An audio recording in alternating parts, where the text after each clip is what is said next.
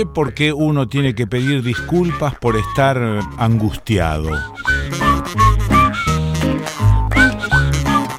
Pero tiene que pedir disculpas porque en el fondo seguimos pensando que un medio de comunicación como este tiene que tener un mensaje alentador en el fondo. Y la verdad es que no sé por qué un medio de comunicación tiene que tener un mensaje alentador, esperanzador. Bueno, hoy eh, tengo angustia.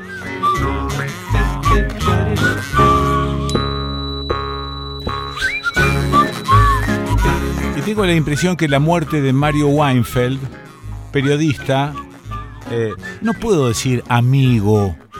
Amigo no sé si es eso u otra cosa, o es más o menos lo mismo. Y uno trata por ahí de hacer una clasificación bastante ridícula, al pedo. ¿No? Están de este lado o de otro lado. Tampoco sé si la cosa es así. Pero mm, la muerte de Mario Weinfeld me despertó algunas cuestiones. Bueno, viste que a veces esas cuestiones que se te despiertan eh, terminan siendo una estupidez o terminan siendo algo, no sé, agresivo. Después te preguntas por qué. Eh, nada, nada voy a tratar de leerte algunas cosas que escribieron otros sobre Mario Weinfeld. Ayer me llamaron por teléfono desde Radio Nacional, desde el programa que él eh, tenía todos los días a la tarde, para que yo dijese, no, que, no sé qué pavada dije, no, pues es que no lo sé, no lo sé. Pero estoy angustiado con esto y transmito mi angustia en este dignísimo programa. ¿Está mal? tenés que fingir. Y sí, tenés que fingir. Pessoa. Eh, está bien que hayas elegido el camino de decir lo que pensás y, y esas cosas, pero eh, no sé si está bien transmitir angustia. Pero la angustia no tiene anclaje únicamente en lo personal. Estamos aquí en casa ahora reunidos, bueno, casi todos los columnistas que pudieron venir. Anoche me empedé y, este, y me di cuenta de que estaba... Eh, todo empezó con una especie de chiste, pero después se fue transformando en una especie de descarga afectiva, descarga que estuvo para el culo, porque eh, me, puse agresivo con la gente que estaba acá, que es gente con la que comparto cariños, afectos y qué sé yo. Y bueno, la verdad es que eh, no puedo decir, ah, discúlpenme, estaba en pedo. No. O, ah, discúlpenme, estaba angustiado. No.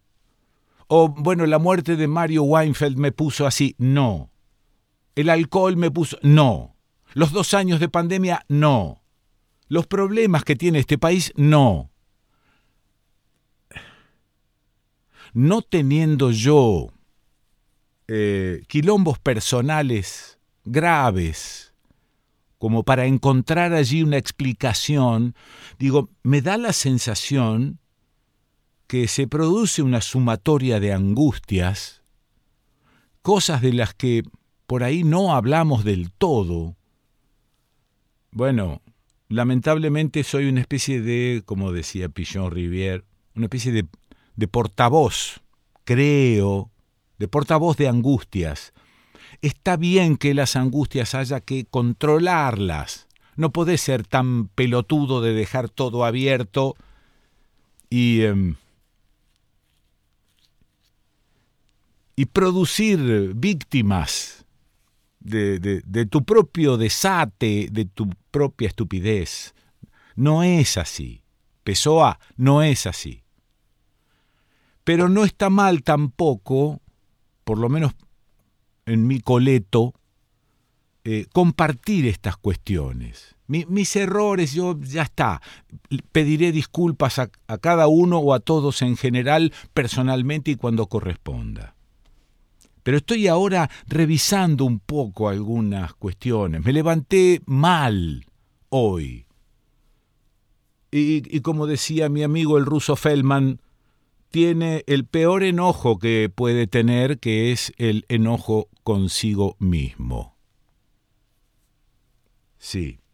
Y estoy tratando de eh, compartir esto. También van que se me, esta especie de catarsis, que creo que puede tener una doble lectura.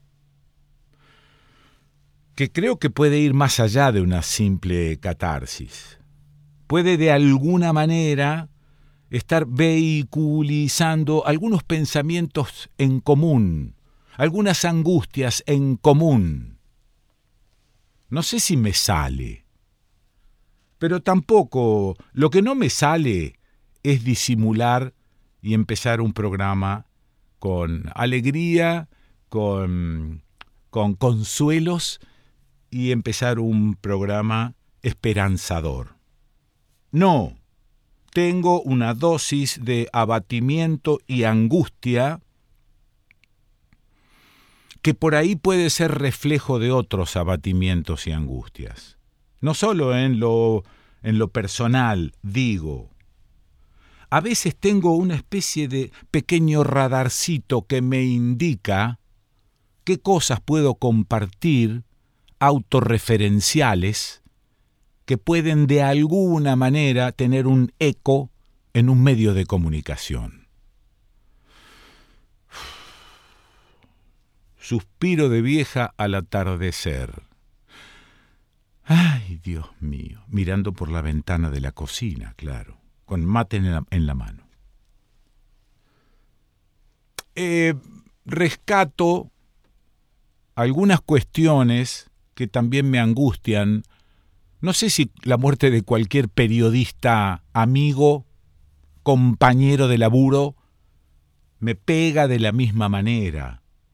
Yo creo, estoy seguro, que uno de los elementos fundamentales en la muerte de Mario Weinfeld es que escasean tanto los periodistas así, los periodistas como él, con sus historias, con sus cosas. Yo he discutido con él, lo he acusado de reformista, cagón, que las cosas que le he dicho, las cosas que he aprendido con sus respuestas. Y cómo también yo he ido mutando de parezco este uno de los hermanos Marx, Grucho. Estos son mis principios si no gustan, tengo otros. He ido cambiando, he ido mutando. No estoy tan, creo, exigente, principista como lo estuve alguna vez. Em, y aprendí con él esto también. Aprendí con él. Que se puede ser de otra manera, que se puede ser de otra forma vehiculizador de informaciones, periodista, relator o lo que se te ocurra. Dejé de ser tan principista como en aquella época, donde también le cuestionaba a Eduardo Aliberti, bueno, al final vos, este, a vos te banca una empresa.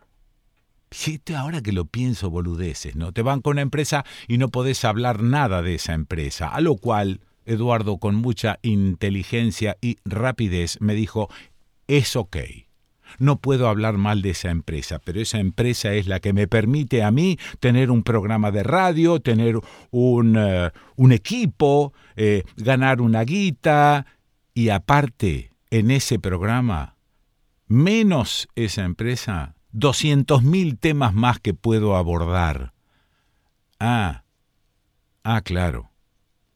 Ah, claro. Era eh, eh, ese principio de deseo de periodista independiente, cosa que también Mario me ayudó a entender, que no hay periodista independiente. siempre estamos pendientes de algunas cuestiones. Eh, y entonces, eh, bueno, entonces. Entonces quiero recordar a Mario en una grabación que se llevó a cabo en el programa Estudio País. Ahorita nomás, cerquita de acá. Estudio País fue al aire por Radio Nacional los sábados a la mañana em, durante el año 20 y el 21. Sí. Después, como suele suceder por algún quítame allá esas pajas, el programa se levantó. Eh, no se levantó abruptamente, se levantó como suelen levantarse estos programas. Mirá, vamos a cambiar de programación. Yo ya sé cómo es eso. Pero en ese momento pude charlar con Mario sobre una cosa que nos importa un poco a todos, pero quiero recordarlo y recordar esto que voy a escuchar ahora me ayuda a entender cómo Mario trabajaba la información. Necesito una... Eh, no necesito que alguien piense por mí, necesito una línea de pensamiento para algunas cosas.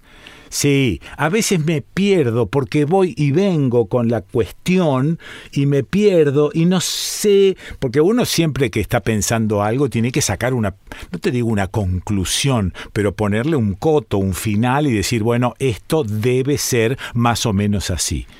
Y este devaneo que tengo, lo tengo con Malvinas. Es decir, a ver, yo recuerdo haber festejado la guerra de Malvinas cuando Pepitito Gómez Fuentes nos mentía en televisión y nos decía que íbamos ganando. Entonces yo festejaba esto. Después con los años también comprendí otras cosas, escuché a algunos con algunas teorías, como que esto fue un invento de los militares para ver si llegaban a ganar esa guerra, se perpetuaban en el poder. Bueno, sigo yendo y viniendo. ¿Qué pienso yo de mal? No, deja que son, mira, son dos pedazos de piedra que están ahí en el mar, no sirven para nada, deja que se lo queden los ingleses. No, está dentro de nuestra plataforma Está, son, son de acá, son de nuestro país. Entonces te agarra una especie de, no sé si patriotismo, ¿no? Y, qué lástima que perdimos esa guerra. Bueno, no, lo que pasa es que no nos ayudó nadie, teníamos inclusive hasta los chilenos en contra. Ajá. Sí. Ahora, ¿cómo hago yo para dirimir esta cuestión dentro mío? Si por un lado estoy pensando que la verdad es que independientemente de lo que hicieron los milicos, eh, ponerse en guerra para recuperar las Malvinas no estaba mal. No estaba mal. Bueno, y, si hablo en contra de esa guerra, ¿en qué quedan los combatientes, los excombatientes? Eh, ¿Cómo honro a esos caídos? No sé. Quizá Mario Weinfeld, que piensa un poco más que yo, Quizás Mario Weinfeld pueda tirarme una línea de pensamiento. Mario, ¿estás allí? Estoy, estoy, Quique. Bueno. Un gusto estar con vos siempre. Bueno, igualmente. Aunque me hagas preguntas que... no, pero... En fin, que tiene... No, bueno, eh, en, en, en, el... En el banal de tus preguntas están las respuestas, o por lo menos están los ejes. Es decir, ¿qué, qué es lo que piensa uno? Bueno, primera cuestión. Sin duda, este, el desembarco en Malvinas fue una decisión de la dictadura militar pensando en su supervivencia. Ah, ok. Eso, de eso no hay duda.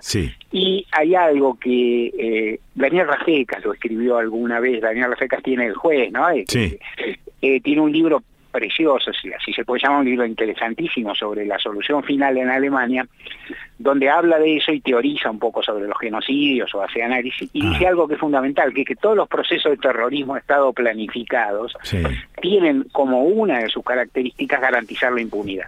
O sea, construirle, o intentar garantizar la impunidad.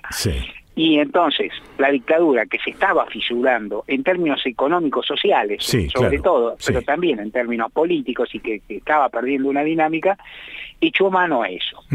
Lo cierto que eso tuvo un apoyo popular enorme. Enorme. En dictadura tampoco es imposible, también es imposible medir cuánto, porque ahí no se votó.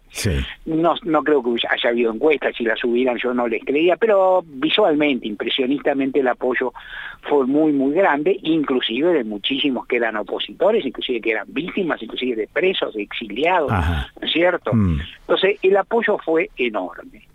Eh, ahí aparece algo y este es mi punto de vista, y es discutible, por cierto, que es, hay situaciones que una vez planteadas no tienen buen desenlace. No, o sea, no tienen buen desenlace posible. ¿no? ¿no? O sea, porque uno puede decir, bueno, esto salió mal, pero podía haber salido bien. Yo no mm. sé cómo podía haber salido bien la maniobra militar en Malvinas. Porque yo creo que si los militares se hubieran perpetuado hubiera sido una tragedia para la Argentina. Ajá. ¿no? ¿No? O sea, o por lo menos si hubieran prolongado, si hubieran conseguido consenso, no sé, me parece una situación horrible. Dos, mm.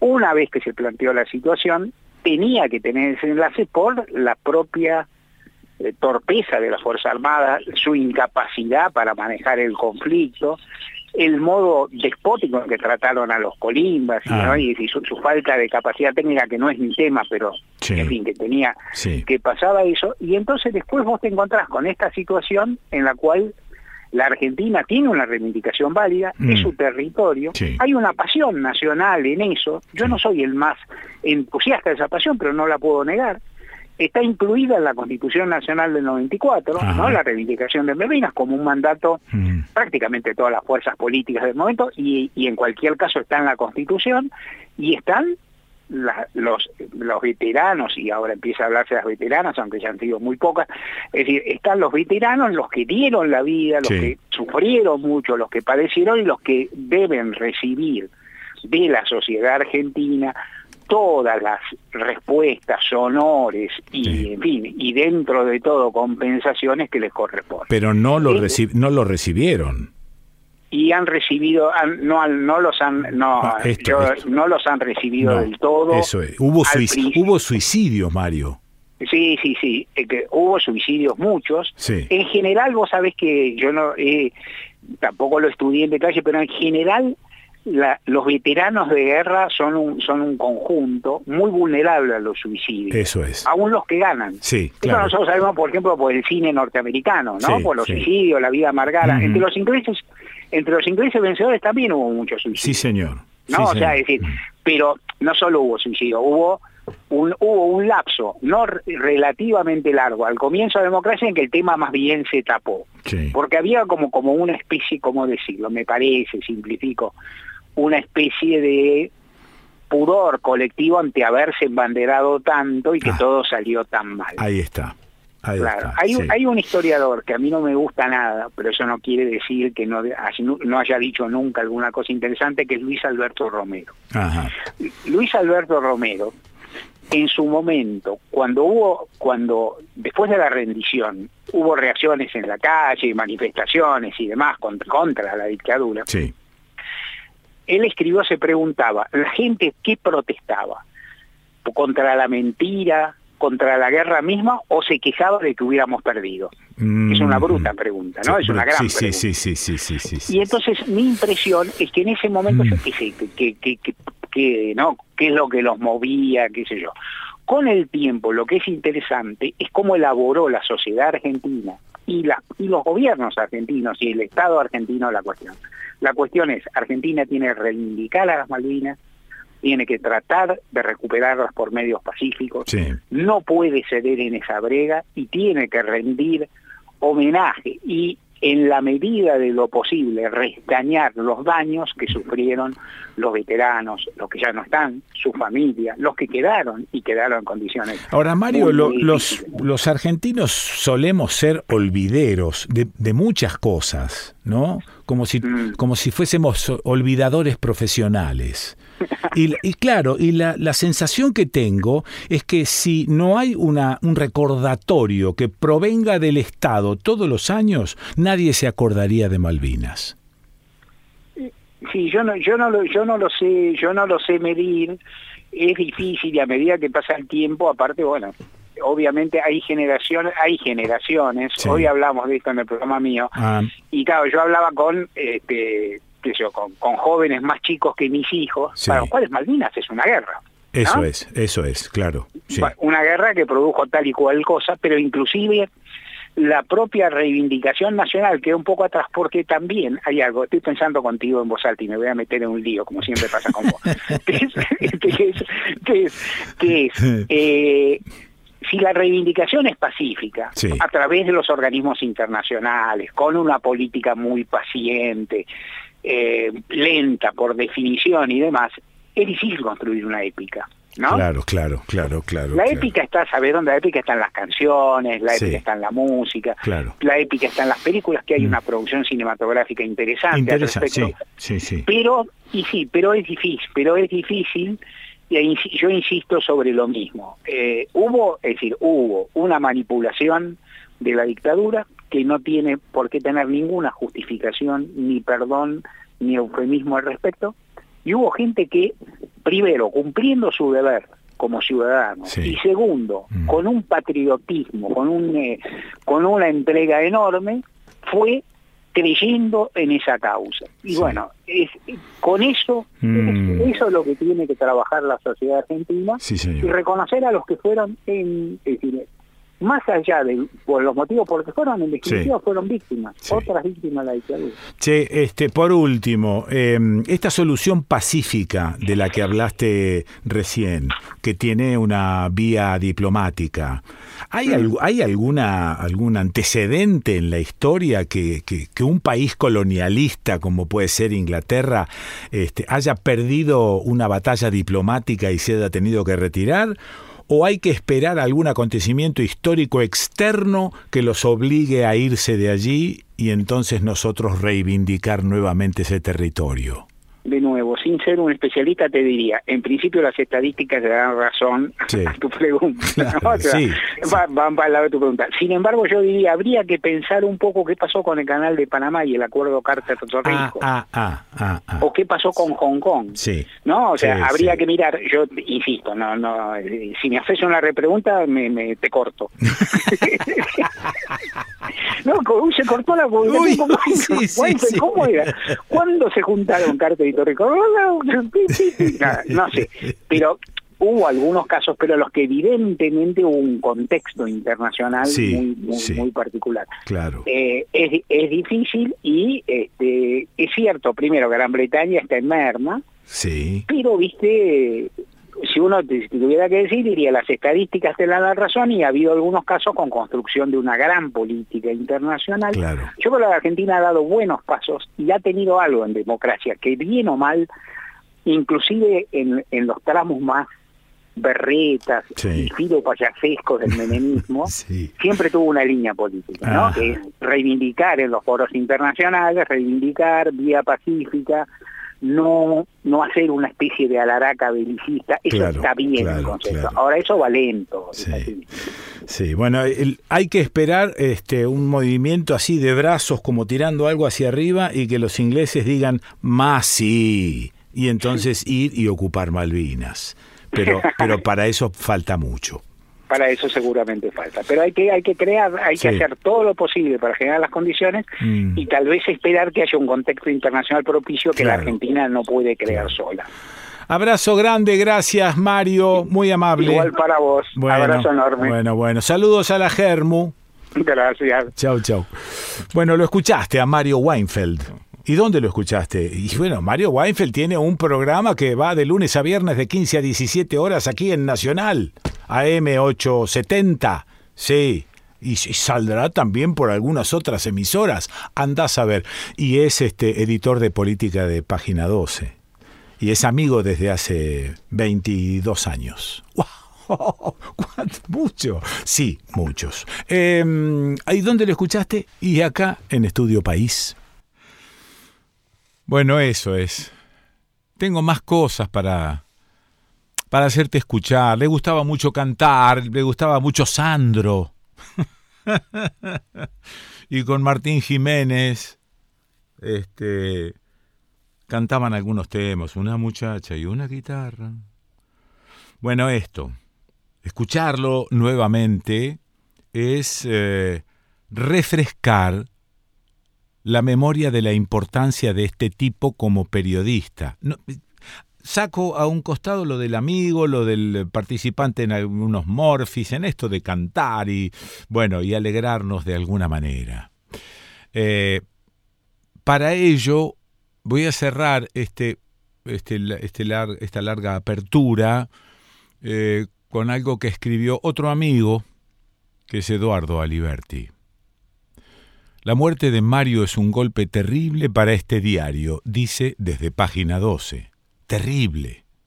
Pero también lo es para el mejor periodismo y para la etapa dificilísima de Argentina. Todas obviedades que nadie debe guardarse desde el lugar que fuere. Lectores, compañeros de trabajo, consumidores de una muy buena información que siempre quedó a salvo de retractaciones, apreciaciones de una fina prosa en la que sutilezas y entrelíneas brillan también para siempre. Colegas, militantes, intelectuales, dirigencia política de todas las ideologías y posicionamientos que quieran buscarse, estiman a Mario en forma virtualmente unánime. En este ambiente, al menos respecto de figuras con renombre, es bastante jodido encontrar gente querida, respetada y admirada. No sé cuánta bola le daba Mario a lo casi inusual de alcanzar esas tres condiciones. Nos considerábamos amigos, pero de eso nunca hablamos, tal vez porque no hacía falta.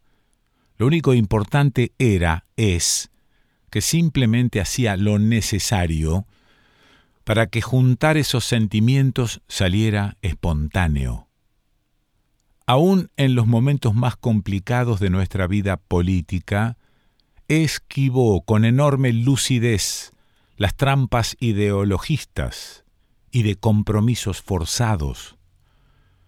Conocía al peronismo bien de adentro y a la par de ratificar su pertenencia a ese espacio, jamás se vio impedido para señalarle sus deméritos. Otra rara avis en esta profesión, plagada de chantas que nunca se cansan de jugar al periodismo independiente.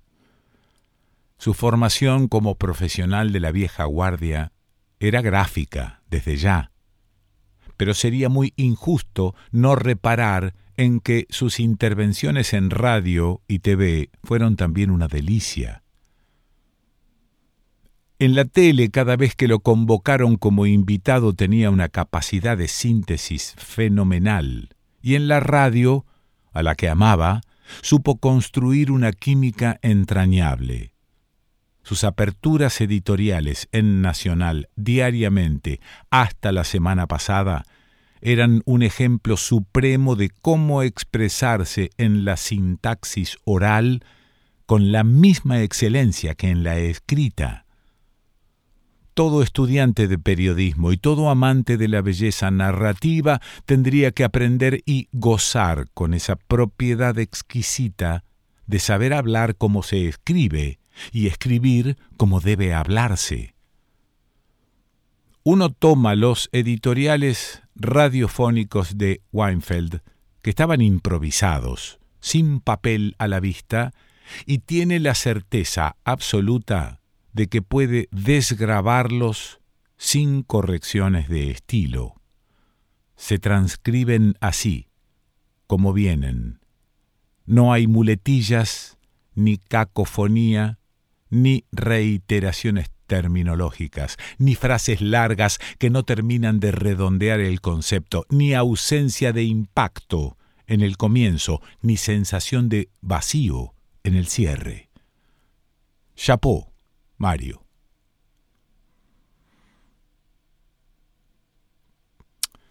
Te mereces muy largamente que te lo diga un hombre de radio también estás entre los mejores columnistas que haya tenido el medio, a la altura, o te juro, por encima de los más renombrados. Voy a personalizar una melancolía que ya me asalta en segura o presumida representación de la gente que vale la pena, la significativa, la que comparte el gusto por la honestidad y el destaque expositivo. Ya mismo estoy extrañando que este domingo en página no habrá su nota quirúrgica sobre el debate presidencial, ni sus perlas acerca de coyunturas y estructuras de internas y externas, ni su esta historia continuará, ni aguardar la madrugada para ver qué dice de las elecciones en Mendoza. Nos llevará tiempo, creo que mucho tiempo, acostumbrarnos a esta ausencia. Pero tengamos la plena convicción de que esta clase de gente sobrevive en forma concreta. Weinfeld es una vara a la que convendrá recurrir cada vez que en este oficio se requiera un ejemplo por la positiva intachable.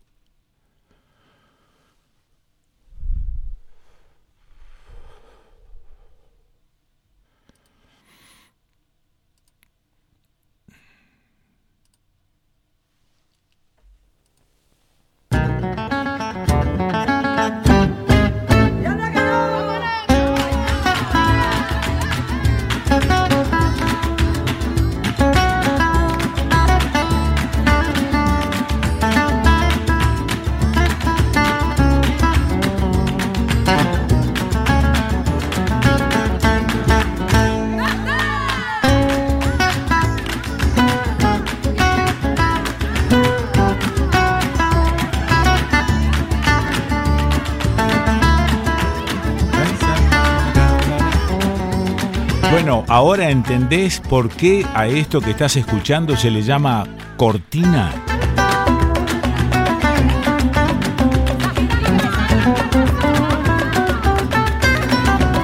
No hay mejor ejemplo que este.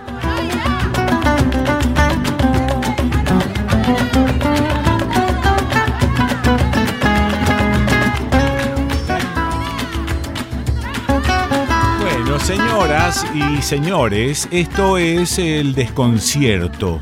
Bien que les pese o, bueno.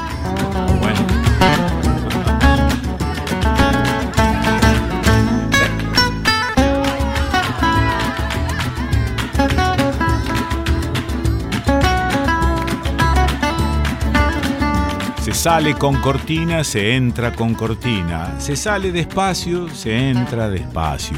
Sí. En lo posible, digo, ¿no?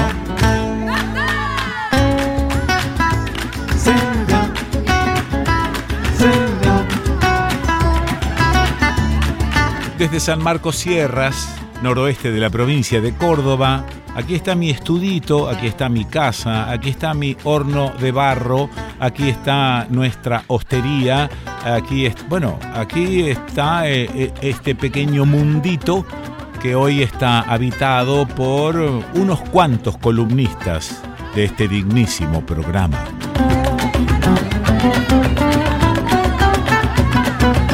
Bueno, y anoche metí, bueno, ayer a la tarde metí un cabrito y, una, este, una, ¿cómo se llama? Una paleta de vaca eh, conjuntamente con algunas verduras, lo que han comido y la recontra.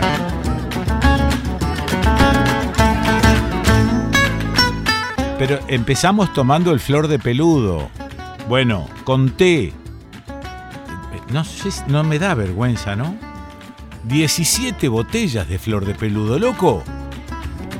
Pongan coto a esto, no puede seguir esto así. Está bien, todavía hay en el sótano botellas, pero no, no se puede uno abusar de esta manera. Estaba rico el flor de peludo anoche.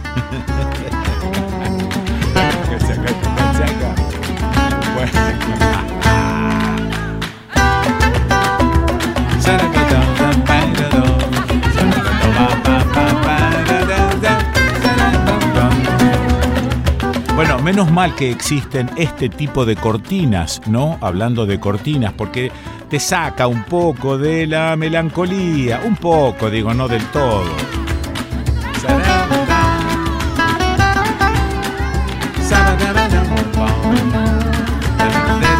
Te ayuda a meter un poco de música en, tu vida, en tu existencia, en tu programa de radio. Lo que no sé si te ayuda es un repaso del programa anterior, pero existe esto del previously. Poseía una belleza sin igual, pero era cruel y egoísta. Previously, in the desconcierto.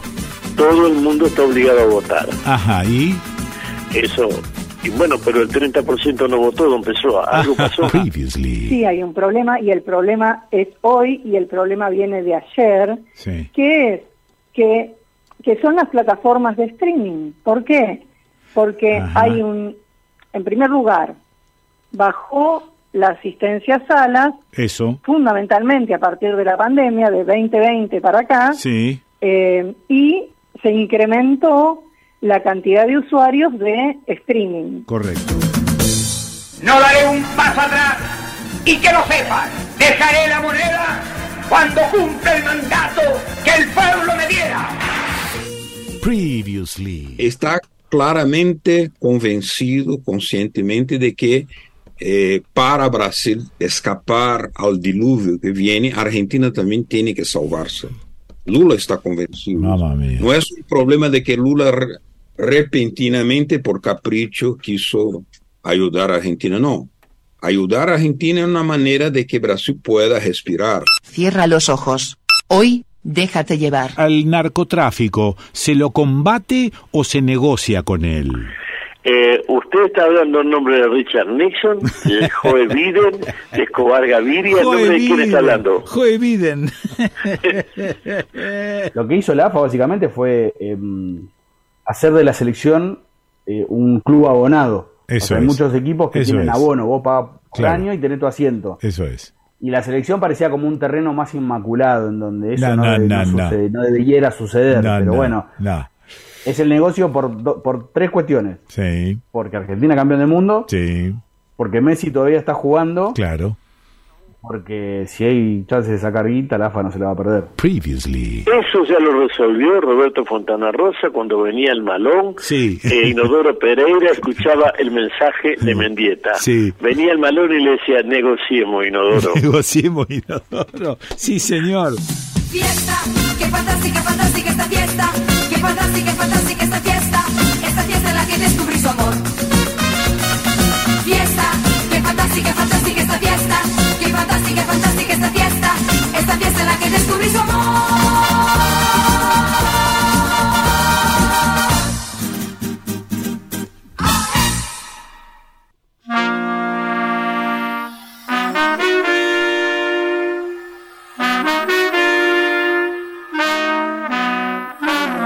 ¿Cómo se llama esta banda?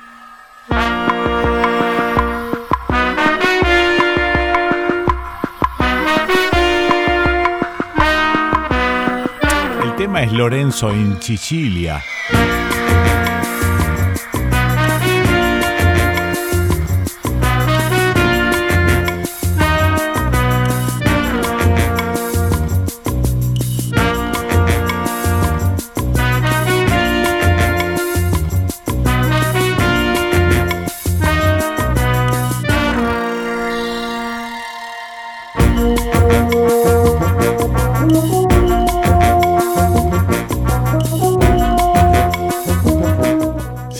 Banda Iónica. Wikipediala. Sería Wikipediala.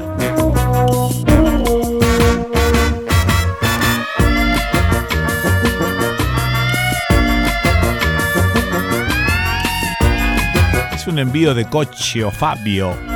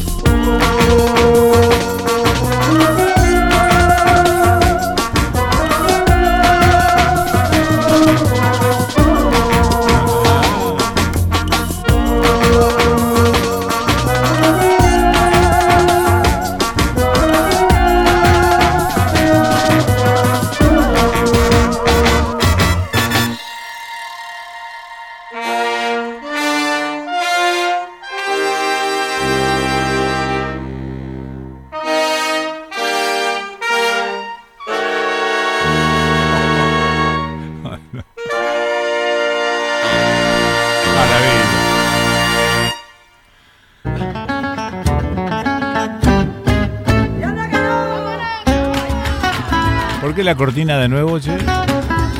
Eh, porque me, me zafé, me, fui, me, nada, me, quedaron un par de cosas. Bueno, podría leerlas en un rato, pero eh, en realidad publicamos en eh, Instagram un videíto grabado en nuestra casa. lo publicamos para despedir a, a, Mario y los oyentes dejaron algunos mensajes allí. Hugo Fiorito, recuerdo tu creación del personaje entraba volando al estudio con su capa de superhéroe en la querida radio de la ciudad, dirigida en ese entonces por el entrañable Juan Alberto Badía. El personaje en cuestión era Weinfeld, así con acento en la E, Weinfeld. La persona detrás del personaje era nada menos que Mario Weinfeld. Este jueves nos dejó otra pérdida más, otro de los buenos que partió y que nos deja más solos enorme pérdida para nuestro periodismo tan degradado en estos tiempos. Gracias por haberlo convocado como columnista político en ese ciclo inolvidable. Le abrió un camino en la radio. Él siempre lo agradeció públicamente. Un tipazo, don Mario. Cristina Alonso de la Plata, al enterarme de la muerte de Mario Weinfeld, hoy sentí dolor y desprotección. Lo admiro desde siempre. He perdido un referente claro, ecuánime y muy inteligente humano.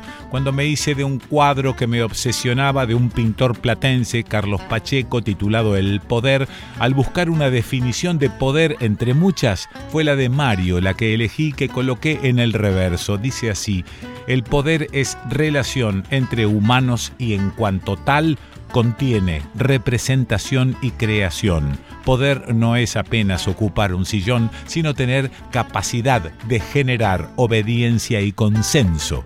Y yo con ocho décadas encima hoy me siento huérfana porque se fue de los imprescindibles, como decía Bertolt Brecht. Aparte, me emocionó el recuerdo del golpe de Estado en Chile hace medio siglo del programa pasado. Reciban mi cariñoso saludo. Liliana Ricciardi, en la vereda, cuando los conocimos, cuántos recuerdos, Liliana Semino, mirá, el Tanu cuando decía Petoya, Susi Brun, qué pena su partida, lo escuchaba a diario y siempre recuerdo su participación en tu hermoso programa por Radio Ciudad, qué tiempos aquellos donde no había odios como ahora. Silvia Lescar, qué tiempos esos tan maravillosos cuando los escuchábamos. Gracias Quique por estos recuerdos, un tipazo Weinfeld. Hernán Ramírez, recuerdazo, qué buena gente, qué buen periodismo, qué tristeza, caramba. Siempre te mencionaba Quique en sus programas. Patricia Fernández, gracias Quique, siempre te nom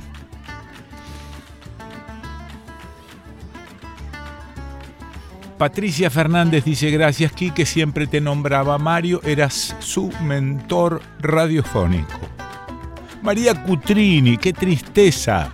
Lo conocí en la vereda y le ponías la música de Batman y se sentía el ruido de los vidrios rotos de la ventana cuando él entraba. Qué hermosa yunta que hacían Graciela Martínez y un día se fue volando con su capita de Super Weinfeld y se perdió en el cielo.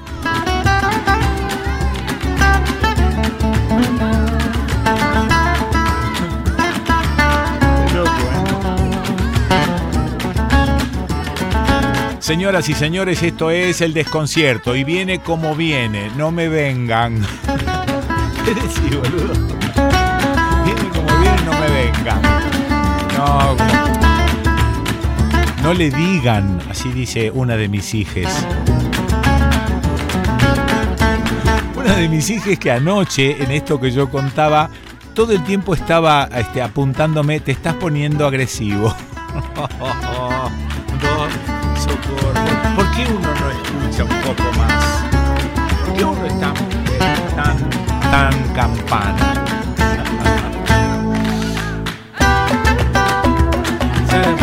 Los que hacemos el desconcierto, los columnistas fijos, Tanu Pessoa, Pepe Esteves, Sonia Tesa, Lucila Pessoa, Daniel Feierstein, Beto Almeida, Nicolás Olsevicki, el nene Ábalos, la tía María Iribarren, Gabriel Brenner, Fede Yáñez, Adriana Marcus, Raúl Bigote Acosta, Melissa Trad Malmod, Fernanda Nicolini, Raúl Sibeki, Diego Genú, Laura Lobo, Diana Cordon, Martín Leguizamón, Manolo Gaggero. Y si el tiempo nos alcanza, eh, bueno, nos vamos a.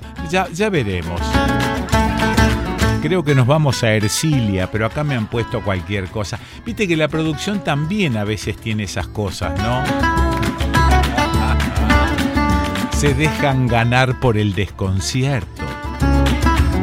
Los desconcertantes de todos los días, el incondicional streaming internacional de Adrián Badino, los cantores desconcertantes de Diagonal 8, las voces de Omar González Frau, los relatos de eh, Alejandro Raymond, la paciencia de Seba Fernández, las reparaciones de Julio Villarroel, armando imágenes en movimiento, Gia abondándolo, los malabares de nuestro bombero Nico Tomé, la presurosa producción de Caro Pórfido y Leda Berlusconi y la conducción de de, esto que va quedando. En YouTube nos encontrás como el desconcierto de Quique Pessoa y si tenés ganas de acompañar, suscribiéndote, tocando la campanita, metele, metele un me gusta si te gusta y armate una lista para escuchar las notas y columnas cuando tengas un rato para abrir el melón o no sé qué, no sé, va, vos ves, no, como decía Charlie Adamson, bobé. Como siempre podés descargarte los audios de la página eldesconcierto.com.ar y si querés colaborar con el periódico La Idea, escribinos a eldesconcierto de Quique gmail.com.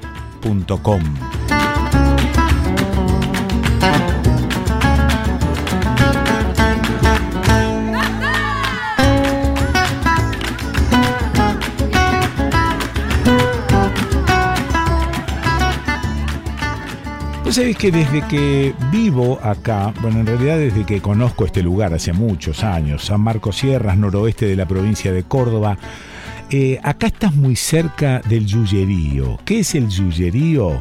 Y alguna cuestión que tiene relación con tomar algún té de algunos yuyos que de alguna manera te preservan algunos organitos o te ayudan a estar un poco mejor, eh, sin exagerar todo esto y volverse un fanático, ¿no? Pero yo, por ejemplo, desde hace muchos años tomo un té de, bardana, altamisa, este, carqueja y eucaliptus, me lo hago todas las mañanas y un litrito, litrito y medio por día tomo, pero desde hace muchos años.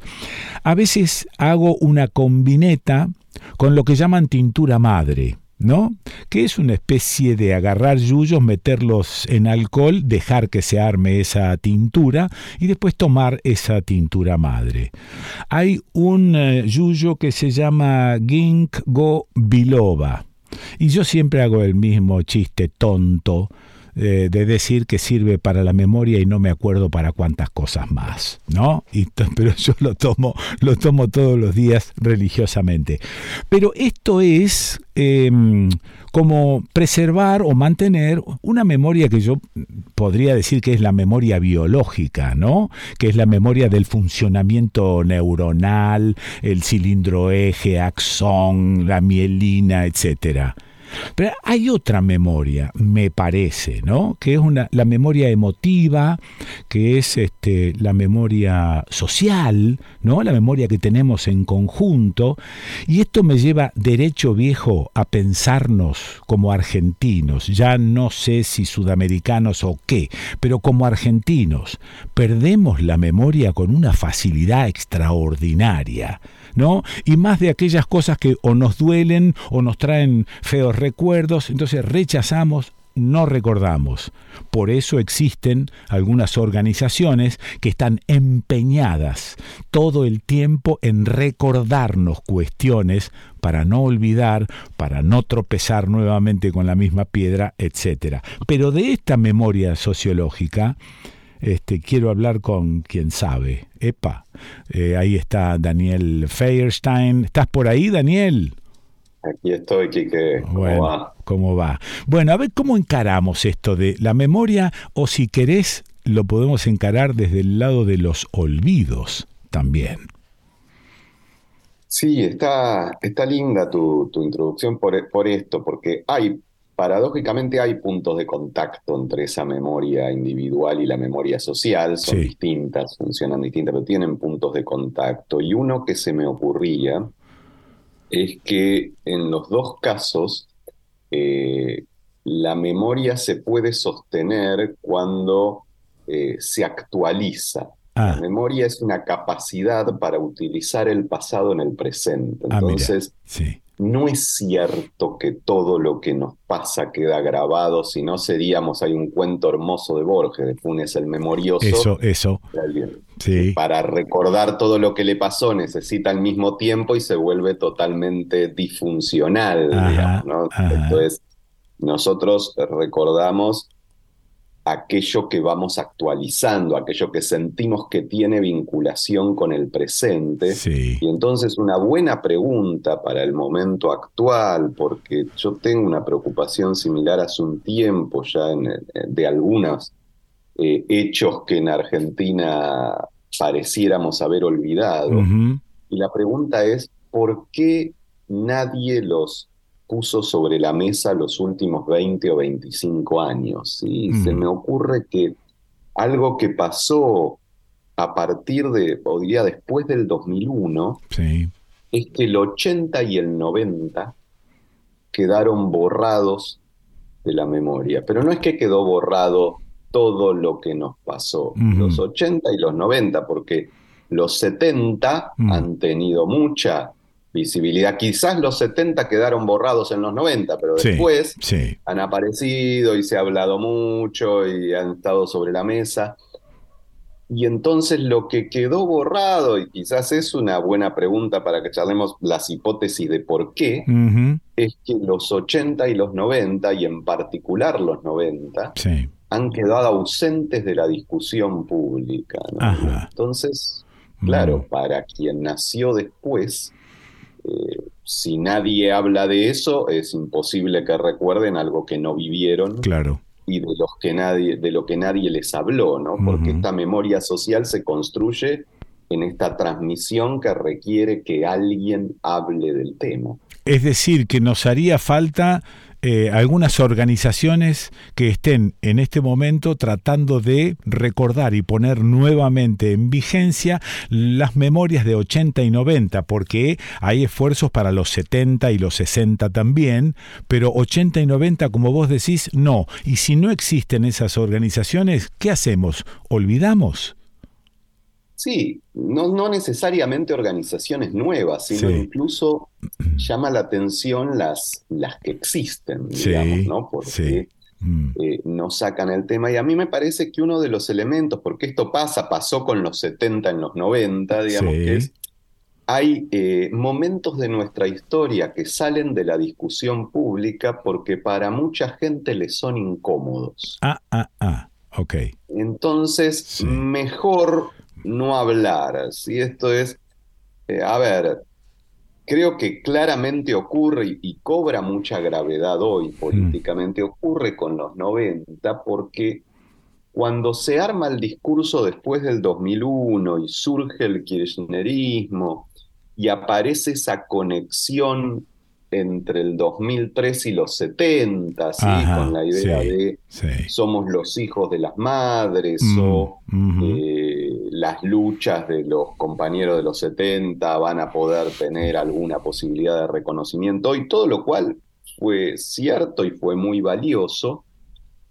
Eh, muchos de los que participaban de ese proceso no habían estado en las luchas de los 80 y los 90 contra la impunidad, en la búsqueda de recuperación de esa identidad, y es más, no solo no habían estado ahí, sino que en muchos casos habían estado en los 90 en el menemismo. Claro. Claro, claro. Con lo cual habían estado del lado del neoliberalismo, de las privatizaciones e incluso de la idea de la reconciliación de la sociedad argentina por lo que pasó en los 70. Y no puede ser, Daniel, no puede ser que eh, nos hayamos privado del análisis, la crítica y la discusión de los 80 y los 90, porque como ya había vuelto la democracia, digamos, no vale la pena, ¿no? Este, arañar cuestiones, porque en realidad estuvimos mucho peor antes del 82. Digo, no puede ser que a propósito hayamos soslayado alguna problemática de los 80 y los 90 porque no vale la pena meterse con la democracia, ya demasiado tenemos. Puede ser también, sí, por eso, por eso estoy diciendo que efectivamente es tiene que haber motivos siempre, nunca ocurre por casualidad, tiene que haber motivos que expliquen mm. por qué la mayoría de las narrativas se saltan 20 años. Ahí está. Porque en verdad mm. A nadie le gustaba demasiado, por eso yo te lo digo desde el campo de algunas organizaciones de derechos humanos, porque mm. es el que conozco más, digo, bueno, a las cuales organizaciones que sí habían estado en esa lucha, pero claro, no al lado políticamente de quienes aparecían después, sí. Eh, pero también, como decís, puede eh, eh, interpelar a mucha otra gente, no mm. solamente a ese campo, que veía esto, qué pasó con las ilusiones generadas en el alfonsinismo, con la idea de que con la democracia se come, se cura y se educa, sí, sí. y encontrarse con que ninguna de las tres esperanzas había ocurrido, qué pasó mm. con, justamente la, la, imposibilidad de realizar el proceso de juzgamiento, la impunidad que vino luego, qué mm. pasó eh, incluso con mucha gente que en los 90 termina como dedicándose a a ver si puede hacer dinero y abandonando muchos de sus sueños de, justicia social mm. o, de, luchar por un mundo mejor. Entonces, era un momento que muchos sectores de nuestra sociedad decidieron que era mejor olvidar. Pero lo loco, esto es lo como la historia nos vuelve a traer lo loco, es que claro, hace muy poquito aparece de pronto hmm. una fuerza política, un conjunto de discursos que reivindican estos años que enfrentamos, que, terminaron condenados por la gran mayoría de la sociedad argentina, que hmm. condujeron a ese punto de llegada de todo un proceso de lucha que fue el 2001. Y claro, ante la gente joven aparece como algo posible de decir, porque mm. como nadie habla hace 20 años o más de esos años, que alguien diga fueron los mejores años de la Argentina, eh, aparece como algo bueno. ¿Y por qué nadie habla de esos años si fueron los mejores años de la Argentina? Claro, claro.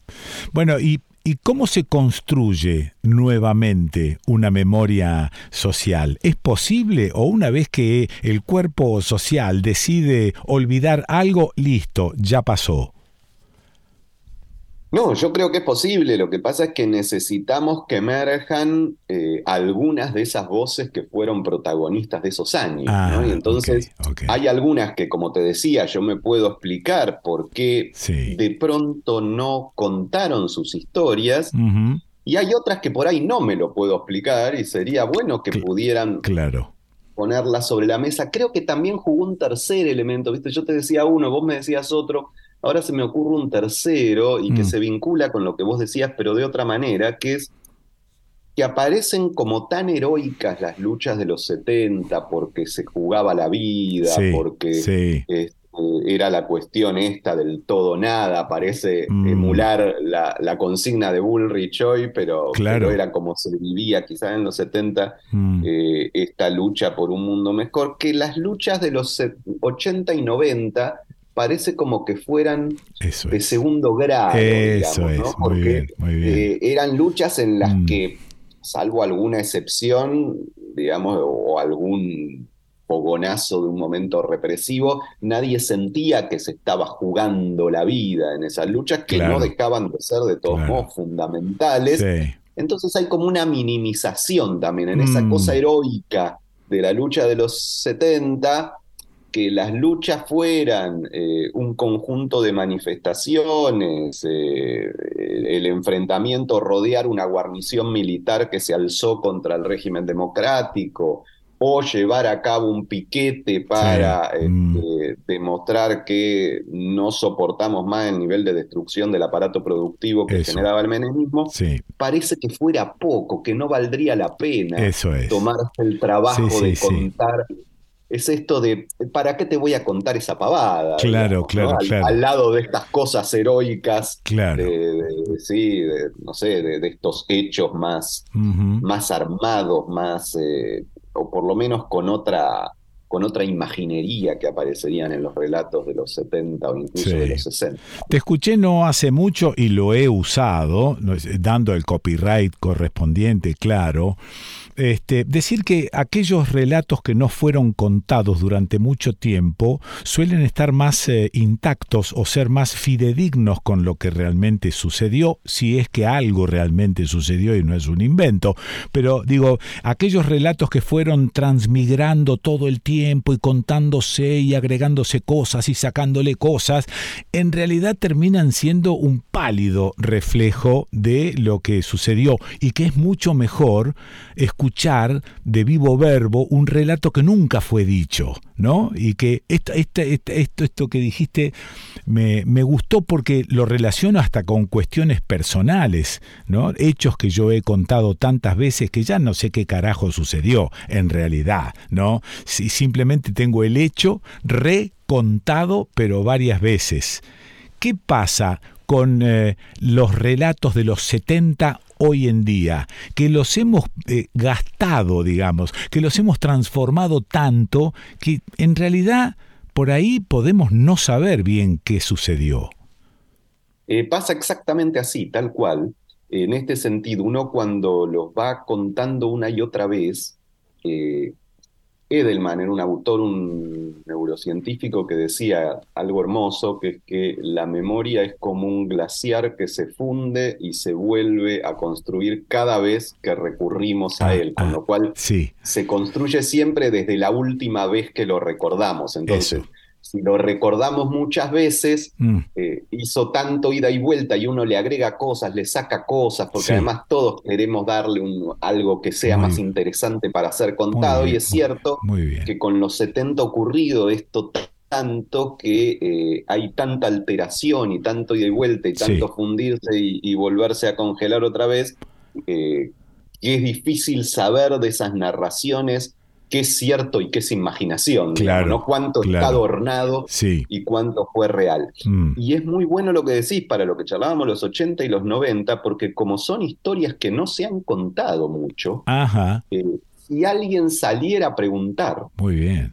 Eh, creo, incluso eh, para tratar de pensar nosotros mismos, que los dos hemos vivido esos años, me parece que sería rico porque eh, son cosas que uno no ha contado demasiado porque nadie estaba muy interesado en escucharlas, tampoco uno mismo no estaba interesado en contarlas mm. y nadie estaba muy interesado en escucharlas. Entonces me parece que es un buen momento. Y mira, pasó algo así, lo que pasa es que fue un momento que dejamos pasar, porque mm. cuando aparece la película Argentina 1985, sí.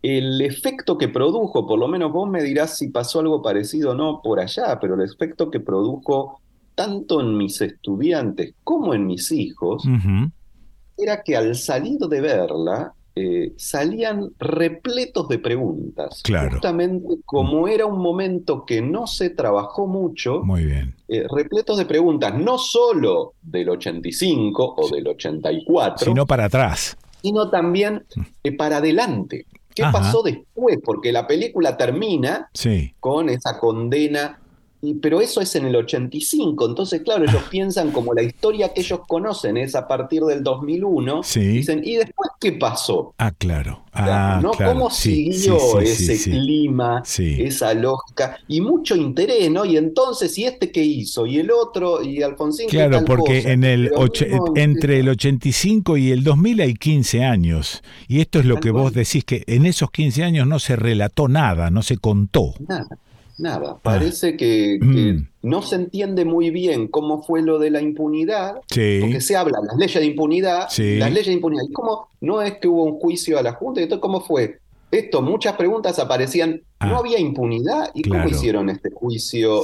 ¿Cómo se sentían en ese momento? el tema de... Porque está bien reproducido el clima, ¿no? Los atentados, una bomba, toda esta que no era el mismo clima que cuando se reabren los juicios en el 2005, ¿no? Entonces era un clima muy distinto al de los 80 y toda esa, esa ese momento de alzamientos militares, de respuesta civil, de que incluso va a llegar hasta el principio del enemismo, la represión al alzamiento en patricios que viene de la mano de los indultos. Toda esa historia está mm. poco contada y creo que es muy importante porque, claro, uno supone que como la vivió, que era un poco parte de tu pregunta, uno supone que como la vivió está ahí y que el problema es que la gente se olvida. Muy bien. Y es uno el que se olvida que hay un montón de gente que no la vivió. o sea, que no todos vivieron lo que hemos vivido. hay gente que nació después o era muy chiquita, digamos, ¿no? Y no encima, con, encima con la comparación de la falta de importancia de lo sucedido en el 80 y el 90 respecto de los 70 y 60, otra, otra vez se opaca el recuerdo ese no solo se, no se cuenta, sino que tampoco parecería no tener demasiado interés, ¿no? Tal cual, porque es esto que te decía, ¿para qué te voy a contar esa pavada? Claro, claro, vamos, a lo interesante. Sí, Por eso la, la generación que está complicada es la mía y que creo que puede ser interesante que la pueda contar, porque los que son más grandes, me mm. parece que están en esta cosa de, pudiéndote contar cosas tan heroicas, gloriosas e interesantes como la de los 70, ¿para qué te voy a contar la pavada que mm. vino después, digamos, ¿no? Y los que son más chicos no lo vivieron, entonces sería más esa generación mía que sería la que está ahí en los 50 y algo, que diría, bueno, lo vivió, no vivió los 70 porque éramos muy chiquitos. Claro, claro. Este, pero claro, en muchos casos esa generación mía quedó más capturada por lo que vino después del 2001. qué bárbaro. Y entonces tampoco puede volver mucho a decir, bueno, pero y cuando yo era más joven, fue pasando? Es interesante porque de pronto uno podría pensar que a otras generaciones quizás le pasó con los 50, claro, que también han bastante borrados de la memoria colectiva, la primera mm. parte de los 60. Pero bueno, son, es, esto como la memoria social no valora igual todos los momentos. Muy bien. Gracias, Dani, te mando abrazo grande. No, por favor, un abrazo, Kike. Chau. Lo escuchaste a Daniel Feierstein. ¿Dónde lo escuché? ¿Y dónde vas a escuchar a Daniel Feierstein? En el desconcierto.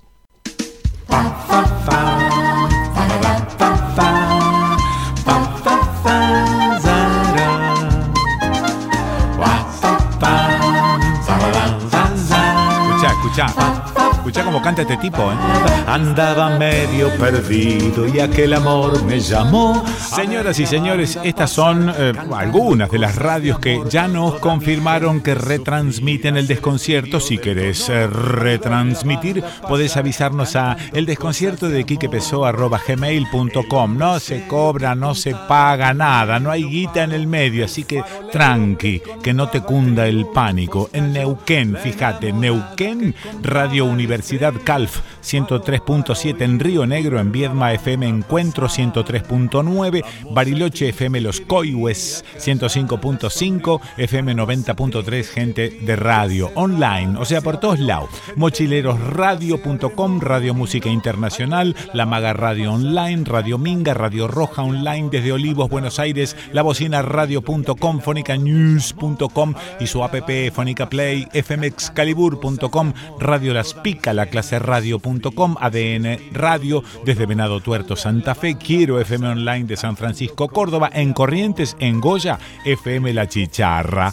En la provincia de Buenos Aires, Varadero, Radio del Bosque, FM 100.3 Alberti, la de Titi, 102.1 MHz, Coronel Dorrego, FM del Galeón 92.1 y la Dorrego AM 1470, Bahía Blanca, FM de la Calle 87.9, Manuel Alberti, Departamento Pilar, FM 96.9, la música del Arcón, 9 de julio, Forti, FM 106.9, a lo largo del partido de la costa. Bueno, Radio Container FM 89.5 en Carué, Radio Mandioca 94.9 en Mar del Plata de la Azotea Radio, eh, en Tres Arroyos, Radio Cooperativa Indie Rock 104.7. Pero bueno, hay una culada de radio. No te quiero cantando cosas de amor. Coisas de amor. Depois a banda passar, cantando coisas de amor.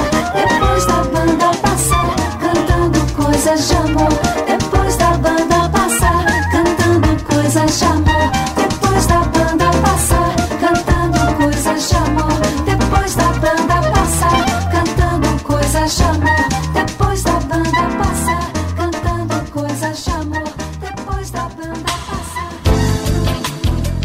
A ver, ¿qué significa esta frase? Contarás Hermanos diseña y fabrica componentes térmicos para sistemas de calefacción, sensores y controladores.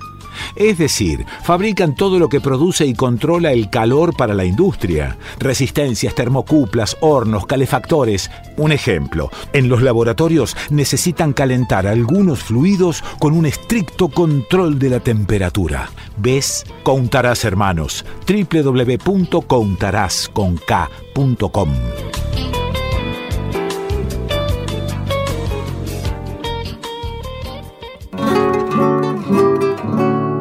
Streaming internacional para nuevos sistemas de comunicación.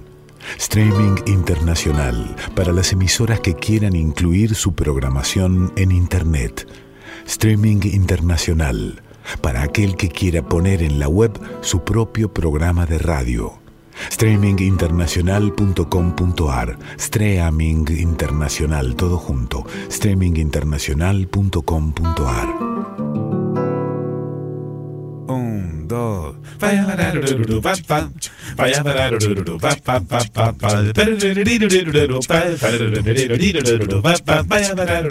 desde hace más de 30 años, Solmec SRL fabrica todo tipo de envases de plástico, desde 50 centímetros cúbicos hasta 10 litros, en el formato que necesites y si se te ocurre algo raro, también podemos diseñar nuevas matrices.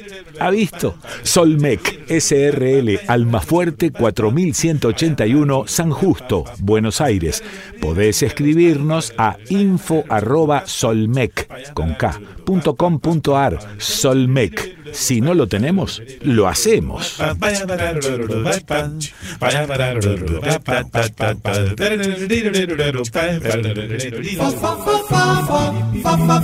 Hola Kikito, te estamos llamando. No, no, no, mandando mail, facebookeando, tuiteando, whatsappeando. Queremos jugar. A ver, a ver, a ver, espérate porque estos son algunos de los oyentes que nos escribieron por mail y en las plataformas habilitadas para Francisco Nalino. Buen día y buen programa, Cecilia Decano. Buen día, esperando el comienzo del programa con el mate ya listo, el parlantito en el patio para jardinerear en este hermoso sábado de sol, por acá en 25 de mayo, Buenos Aires, con vuestra compañía. Eduardo Silva, esperando el programa desde Rosario. Aquí hace un día brillante con mucho sol. Carlos Peroja, muy buen día, abrazos desde Bariloche. Sebastián Quinelato. Eh, buen día, acá en Cerodino, esta hermosa mañana, mate preparado y oído destapado. Jorge Pradi, buen día, esperando tu programa en este hermoso sábado soleado. Dora Rodríguez desde Chipoleti, te escucho y desde hace muchos años cada vez que te encuentro. Stella Enríquez desde Garín, Buenos Aires. Recién me incorporo, me perdí la intro. Yanato va para la colectividad judía que van por el año 5800. Te quiero mucho, Quique. Mercedes Sánchez dice buenos días, abrazos. María Campaña guardando el sábado en Neuquén. Cristóbal Díaz, qué lindo se ven esos equipos de radio que estoy viendo a través de YouTube. Jorge Aguirre, estoy escuchando en vivo. Buenísimo, como siempre, todo el desconcierto. La nota desopilante con el bigote no tuvo desperdicio. Abrazo grande desde Tanti, Andrea Carrozza. Quique, queridísimo, es tan lindo escucharte, sos un bálsamo en este caos sociocultural que estamos viviendo aquí en Reartes. Estos días está el encuentro de escritores, la cultura resistiendo. Patricia Peterson, hermoso y amoroso. Quique, te escucho todos los sábados eh, o diferido. Maravilloso programa El Desconcierto. Marta Guzmán, gracias Quique por el programa de hoy, de los que pasaron y de los que vendrán. La producción Acota Presurosa se refiere al programa del sábado pasado. Nelva Borda de City la Plata, qué maravilla tu editorial sobre Chile. Me emocioné, todo lo haces distinto, le das una vuelta diferente, impresionante el editorial de hoy. Perdón que te lo repito. La producción a cota presurosa nuevamente se refiere a la apertura en homenaje a Allende del programa del sábado pasado. Fabián Agosta, muchísimas gracias por la apertura del programa del sábado 16 del 9, referida al quincuagésimo aniversario del golpe de Estado en Chile. Aquí, en una soleada y fría mañana patagónica, emocionado y escuchando la repe que acaba de comenzar en nuestra FM Los Coihues, 105.5 MHz. Abrazos a ambos. Mauricio Balica. Militaba en esos años. Recuerdo una consigna que cantábamos en ese momento. Hermano chileno, no bajes la bandera. Aquí estamos dispuestos a cruzar la cordillera. Los Quilapayún se salvaron porque estaban de gira por Argentina. Actuaron en el Luna Park.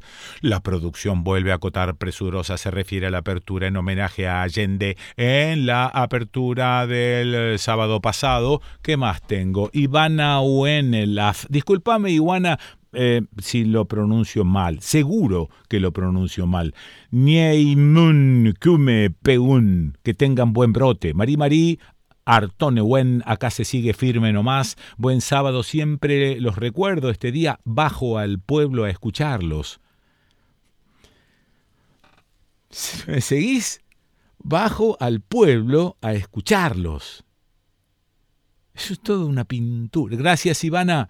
Diego Kesser, un fuerte saludo en este sábado en el que recordarás al compañero Mario Weinfeld. Buen programa y a ejercer un periodismo crítico en los oscuros tiempos presentes. Ana María Ponte, buen día, don Quiquín. Solo dar gracias por ayudarnos a ser mejores personas y nuestro agradecimiento eterno a Mario Weinfeld por ser también, igual que usted, un maestro en la vida.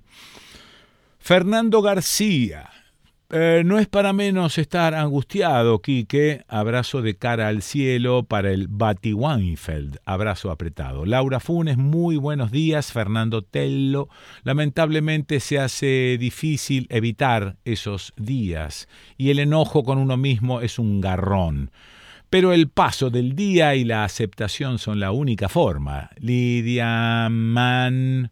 Eh, acá me parece que falta una letrita. Eh, buen día, muy feliz de este reencuentro, Quique. Guillermo Cerno, la transparencia no está mal, Quique. La sumatoria de angustias puede ser peligrosa. El resultado de las últimas paso es un ejemplo. Y la partida de Mario Weinfeld fue quizá una válvula en tu caso. Ahogar esa pena y recordarlo con 17 flor de peludo no está No está mal, creo. Viene muy bien este desconcierto, don Pessoa. Con toda su emoción que nos atraviesa a muchos. Gracias por tu afecto, Quique. Eh, abrazo. Patricia Peterson, ¿qué dice? Ya lo estamos extrañando, soy parte de la gente de a pie. Cristina Guzzetti de Victoria, provincia de Buenos Aires, hola que un grande Mario Weinfeld, años oyendo sus editoriales. Francisco Naldino, arriba los corazones, transitamos, me incluyo, los tramos finales, pero como dicen, amanece que no es poco. Como tratamiento terapéutico para esa desazón, adhiero al exceso del flor de peludo. Hugo Mestre.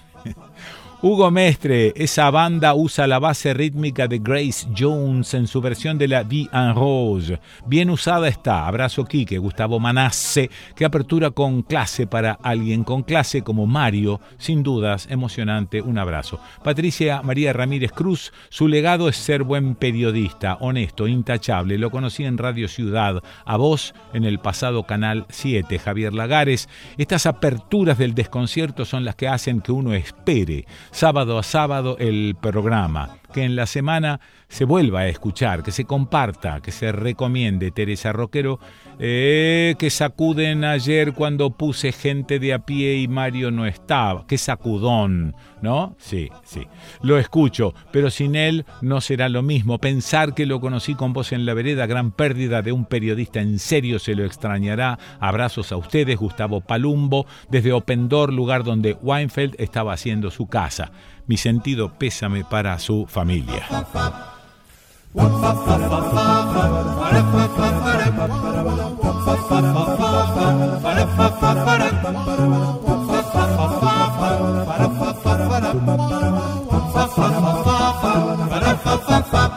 A ver, después de tantos años de trabajar en, estas cuestiones del periodismo, de, ser el preguntón y no Juan, sino el preguntón, eh, siempre tuve la sensación que hay como una especie de conducta impuesta. Vos tenés que saber de todo.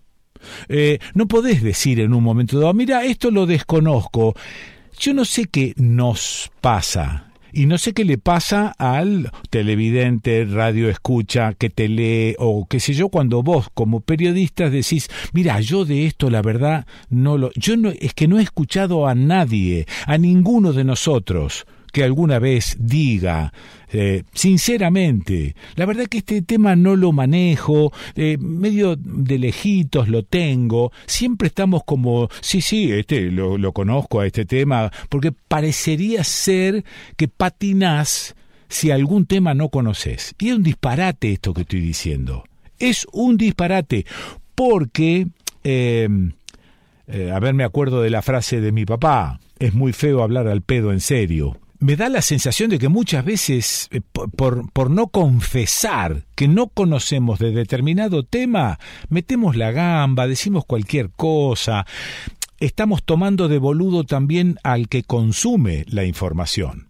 Estamos tomando de boludo a aquel que está escuchando radio, que está viendo un canal de televisión. Lo estamos tomando de boludo también. Y eso suma más todavía esa falta de respeto. ¿Y por qué digo esto? Porque eh, charlando un poco previamente con la producción, la producción me sugiere que con Melissa Tradmalmod trate el tema de la película Barbie, que fue eh, prohibida en algunos países árabes. Pues bien, no sé cuál es el problema de la película Barbie. No sé qué es la película Barbie porque no la vi. Entonces me pongo un poco del lado de aquellos que somos ignorantes respecto de este tema. Melissa, ¿estás por ahí?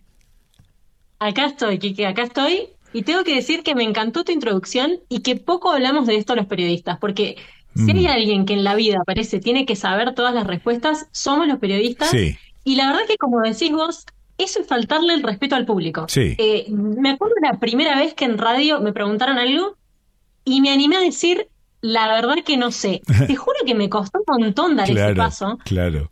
O sea, ¿qué voy a hacer? ¿Voy a mentir sobre un dato que capaz para alguien es importante y capaz yo estoy generando más desinformación por decir por decir una burrada? Sí. Eh, y creo que estamos muy acostumbrados y encima viste que la argentinidad carga con un poquito de esa cosa Correcto. egocéntrica donde uno siempre tiene la posta y el otro no. Mm. Entonces es re difícil decir no sé y me parece que fuera de que ahora nos metamos con el tema Barbie, eh, me parece que, que, es algo re profundo y me encanta que lo dos traiga a la mesa porque siento que hablamos re poco de eso. Sí. Bueno, entonces arranca por el principio.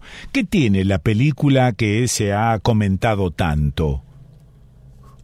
Bueno, totalmente. La película fue un éxito antes de que se lanzara en cines. O ah. sea, obviamente es una película muy fácil desde el marketing, ¿no? O sea, desde el marketing es eh, una estrategia brillante porque obviamente estás planteando eh, hacer todo, narrar una historia con respecto a un juguete muy universal. Sí. Eh, no sé, bueno, acá, capaz estoy diciendo una burrada, pero creo que la mayoría de los países del mundo al menos se conoce qué es la Barbie. Ah. no todos hemos tenido acceso necesariamente a la Barbie onda, la marca Barbie, porque era carísima. carísima. No sé si tus hijas tuvieron Barbie, sí. Sí, sí, sí, tuvieron. Pero si no, sí. Si no, seguramente, viste, comprabas como otra marca de muñecas similares, pero todas medio que se inspiraban en Barbie. Eso es. Eh, entonces, claro, imagínate, eh, hacen una película sobre un juguete que ata a... ¿qué, puede ser más vendible en la historia que la nostalgia? ¿no? O sea, cuando ah. vos te venden un producto que tiene que ver con tu niñez, eh, con cómo creciste, y que se duda de por sí te atrae. A eso regale mucho marketing color rosa, ¿viste? Y además es un juguete que, que no ha muerto, es un juguete muy vigente. Em, y me parece que la receta para el éxito estaba ahí en términos de marketing. Antes de que esto se lanzara, ya se sabía que iba a ser un éxito. Además, jugaron muchísimo, o sea, le hicieron a Margot Robbie, que es la protagonista, la hicieron en las distintas premiers alrededor del mundo, en distintas situaciones, mm. vestirse con, eh, con vestimenta como típica de, no sé, de los años 60, 70, 80, lo que sea, de la ah. Barbie en esos momentos. O sea, fueron muy inteligentemente con eso. Y obviamente después llegó el lanzamiento. Hmm. Eh, Barbie, te digo, en cines recaudó al principio, ya no sé ni a cuánto debe estar ahora, porque esto se lanzó en julio la peli, hmm. no en todo el mundo al mismo tiempo, pero bueno, más o menos. Imagínate que ya hace un tiempo ya había recaudado alrededor de un billón de dólares solamente de la gente yendo a ver la peli. Ajá, mira. Sí, sí. Tremendo, ya, hmm. había generado mucho de eso. Pero ¿qué pasó? Empezó a haber algo más, que es que, por un lado, tenemos lo que empezó a aparecer en redes sociales, tipo, te doy un pantallazo de lo que esta peli va a ser, generando toda una cultura ahí de, bueno, queremos ir a ver la peli y seguramente habrán visto la cantidad de eh, estar en redes sociales o quizás cuando fueran al cine a verla, mm. toda esta cosa encima alrededor de la peli de, bueno, vayamos vestidas de rosa, por ejemplo, o sea, cosas sí, sí, sí, que un poco ¿viste? trascienden la pantalla. Qué eh, que pasaba mucho con Harry Potter, con mi generación al menos. Mm, sí, eh. No sé si están otras, pero estoy segura de que cosas así deben existir como con otras mm. movidas culturales. Sí. Pasó con Barbie. Eh, y entonces, claro, empezó a trascender las redes, primero todo el marketing alrededor. Tipo, sacate una foto vestida de rosa en, la, en el cartel de Barbie afuera del cine, mm. que eso es como su propia publicidad, y empezaron a aparecer fragmentos de la peli en las redes. Y entonces, por ejemplo, hay una cosa que creo que a la mayoría de la gente le pareció brillante, que es que eh, a nivel artístico, por ejemplo, la peli tiene un nivel de detalle atención al detalle me refiero, mm. de que, por ejemplo, y esto, para, porque no le quiero spoiler la pelea a nadie tampoco por si alguien, viste, se ha quedado sin verla, o por si vos, Kike, querés ir a verla. Capaz después de esta columna te convenzo. No, no, no, yo no la voy a ir a ver, o sea que te estoy preguntando, no me interesa si spoileás o no spoileás, me interesa que me cuentes, que me cuentes el meollo por el cual la película tuvo idas y vueltas y discusiones y, este, y todavía las tiene. Totalmente. Bueno, eh, una de las imágenes que te, decía antes, que en términos artísticos llaman la atención desde antes de verla y cuando vas a ver la peli te das cuenta que se refleja durante toda la peli, que es la atención al detalle, donde, por ejemplo, esta imagen recorrió las redes, que fue eh, Barbie sacándose el zapato y el, y el pie, no apoyando todo el pie sobre la superficie de la tierra, porque cuando vos compras una Barbie, sabés que la Barbie siempre viene como con el pie inclinadito, digamos. Sí, sí, sí.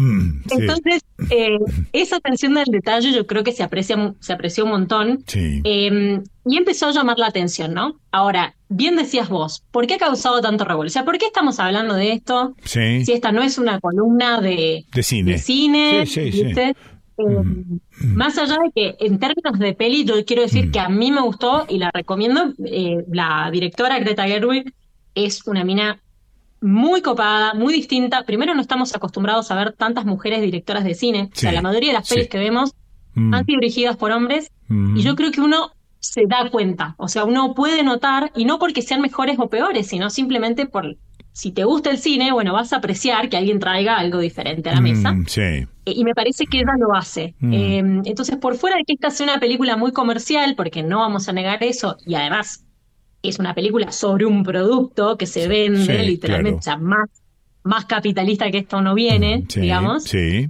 Em, la directora tiene un background en eh, filosofía y hay un montón de, o sea, uno puede ver muchos niveles de esta peli. O sea, vos podés ir, sentarte, y pensar que es una película pochoclera y nada más, rosa, te recordó cuando jugabas con las Barbies y punto. Sí. O podés empezar a indagar. O sea, yo, Kike, eh, este es el nivel de nerviedad. Yo terminé de ver la peli, volví a mi casa, o para donde estoy, eh, y me pasé escuchando un streaming como de tres horas de alguien analizando, de alguien de la academia analizando la película, mostrando el nivel de, teorías filosóficas que hay detrás. Mm. Ahora, fue, eh, vos lo dijiste al principio, ¿por qué estamos hablando específicamente de esto ahora en una columna de internacionales?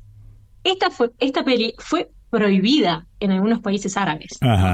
Y uno podría decir, por las teorías filosóficas que hay detrás, bueno, ciertamente hay algo de eso, pero yo no creo que eh, los dirigentes, viste, de los países se hayan puesto a pensar, bueno, no sé, este enfoque lacaniano de la película, viste, no. Sí, no, no, no. No va por ahí. Em, la cuestión muy obvia que hay detrás de esto es que Barbie es una película feminista. O sea, es muy evidente que es una película feminista. Ajá.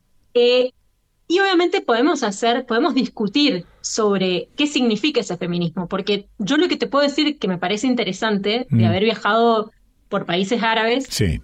y sobre todo de, de, mm, yo cuando viajo, bueno, les he contado muchas veces, yo me quedo en casas de familia muchas mm, veces. Sí. Y la mayoría de esas veces son casas de chicas, o sea, chicas que viven juntas mm, o chicas mm. que viven solas. Mm. Ese es como el, viste, el, rango de etario y qué sé yo de persona con la que más me involucro cuando viajo. Eh, y si hay algo que he notado mucho en los países árabes, y creo que hay un poco de eso en Latinoamérica, pero lo, lo surfeamos mejor, me parece a mí, en Latinoamérica, es que esta tensión con creer, viste, que el feminismo es un concepto que viene de Estados Unidos o de Occidente, y Occidente no somos nosotros, para que si todavía queda algún distraído, cuando se habla de Occidente en el mundo, mm. no somos nosotros. Em, pero hay cierta tensión con ese concepto, ¿viste? Mm. Y me parece súper natural y súper interesante que haya ese, que existe ese conflicto de decir, bueno, porque yo tengo que aceptar un concepto que quizá me están, eh, digamos, eh, imponiendo de afuera, ¿no? Mm. Eh, y en realidad, para mí la respuesta, o al menos lo que yo converso con estas chicas, es que para mí el feminismo no tiene, o sea, no tiene por qué tener que ver solamente con el norte, mm. sino que la idea es que también cada región construye el feminismo que, que ve necesario y que necesita de acuerdo, viste, a su propia mm. región. Y lo hemos charlado con vos cuando charlamos hace un año sobre el asesinato de Max Amini en, en, Irán, ¿te acordás? Todas las protestas que, se generaron después de esto.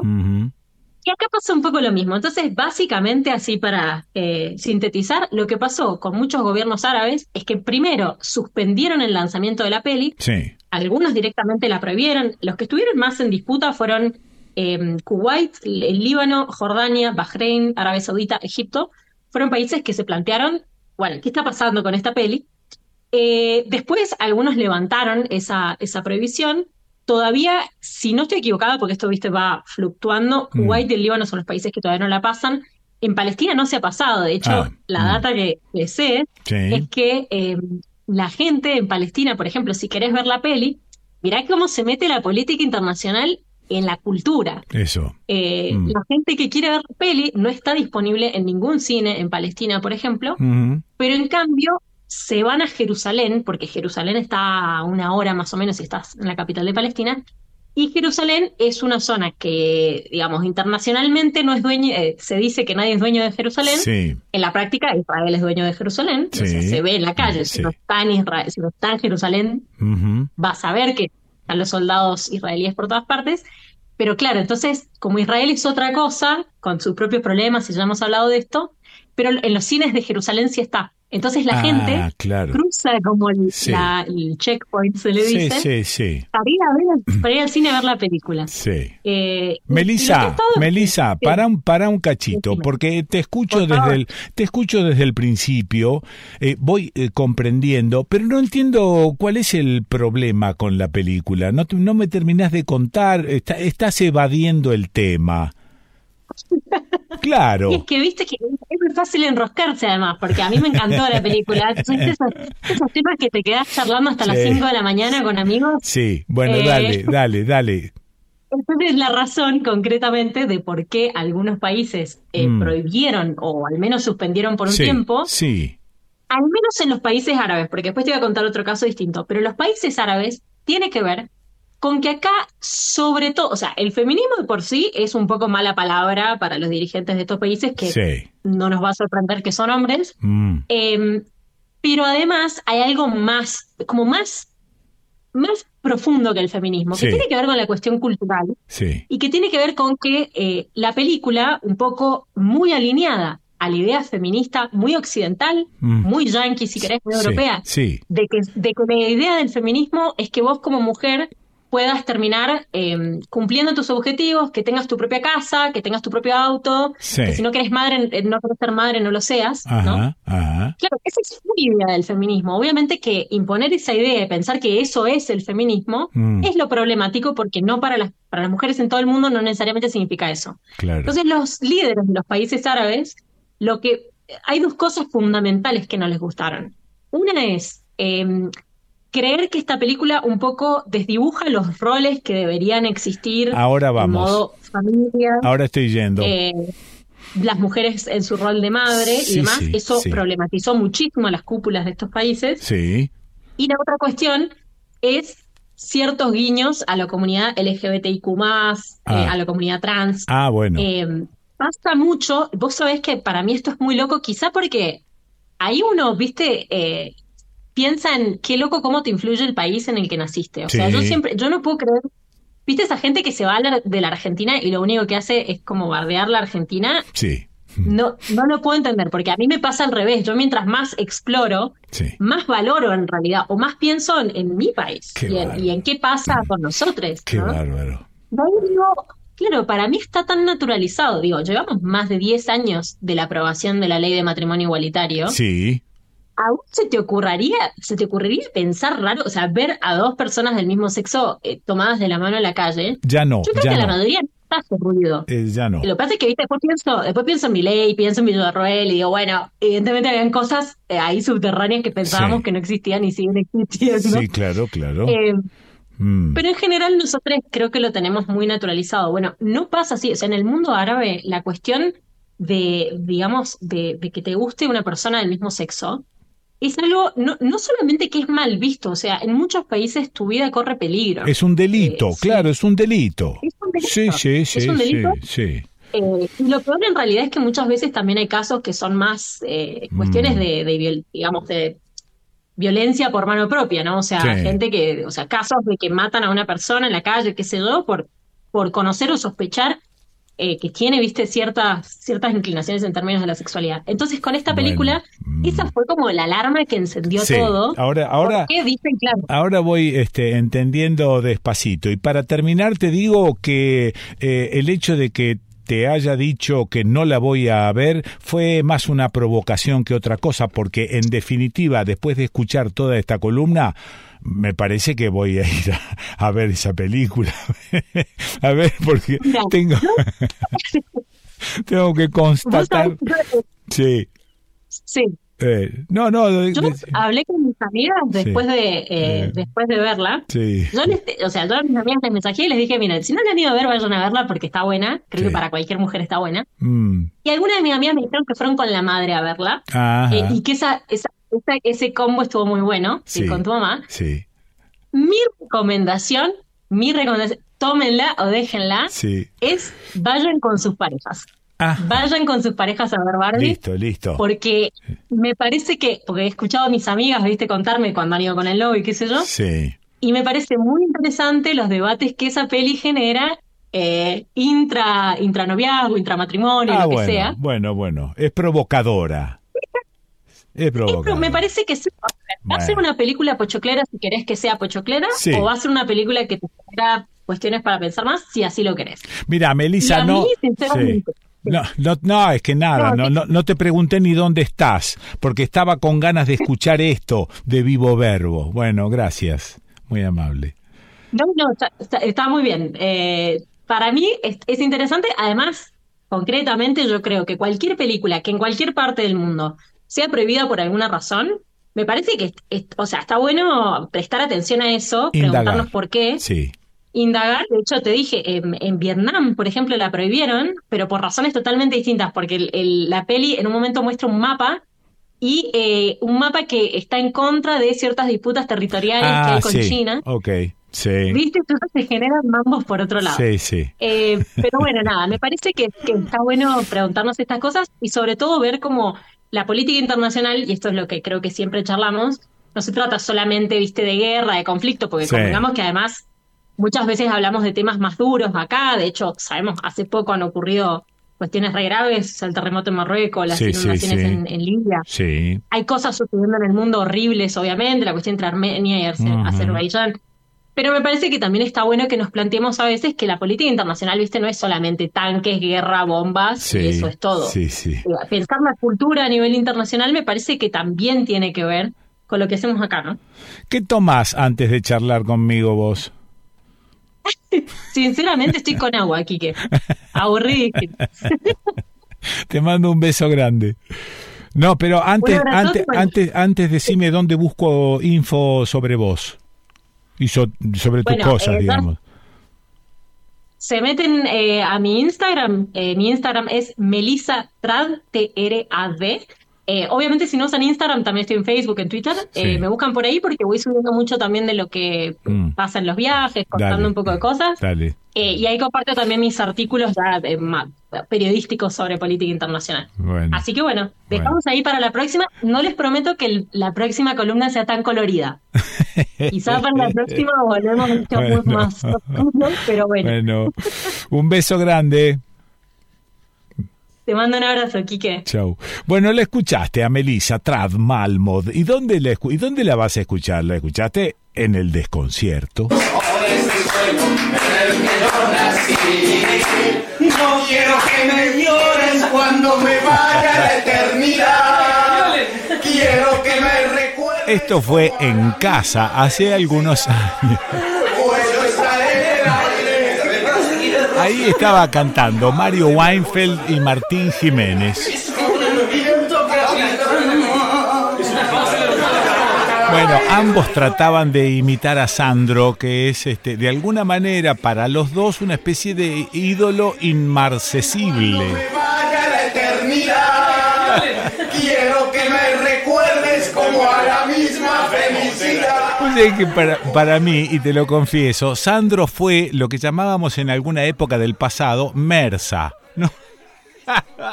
¡Qué boludo! Bueno, después aprendí otras cosas, claro, pero Sandro en ese momento, yo lo fui a ver cuando era Sandro y los del Fuego, en un club eh, rosarino, eh, y en el siglo III, antes de Kempes, como dice la patrona. Bueno, pero para estos dos, un verdadero ídolo, Sandro. Quiero que me recuerdes. Estábamos en casa y no había flor de peludo, había otra bebida.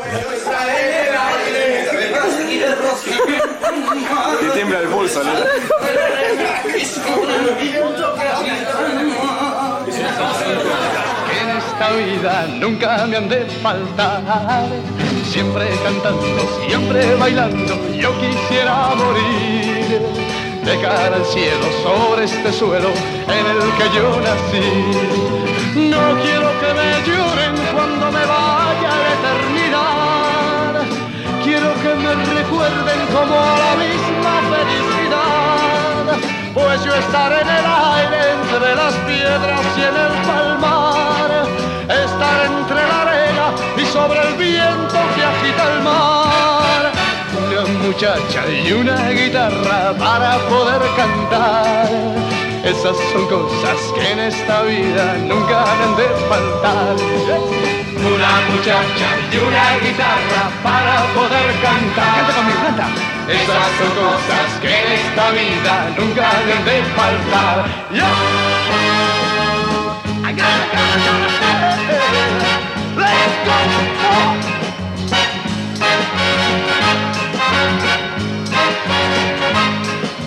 No quiero que me lloren cuando me vaya a la eternidad. Recuerden como la misma felicidad. Pues yo estaré en el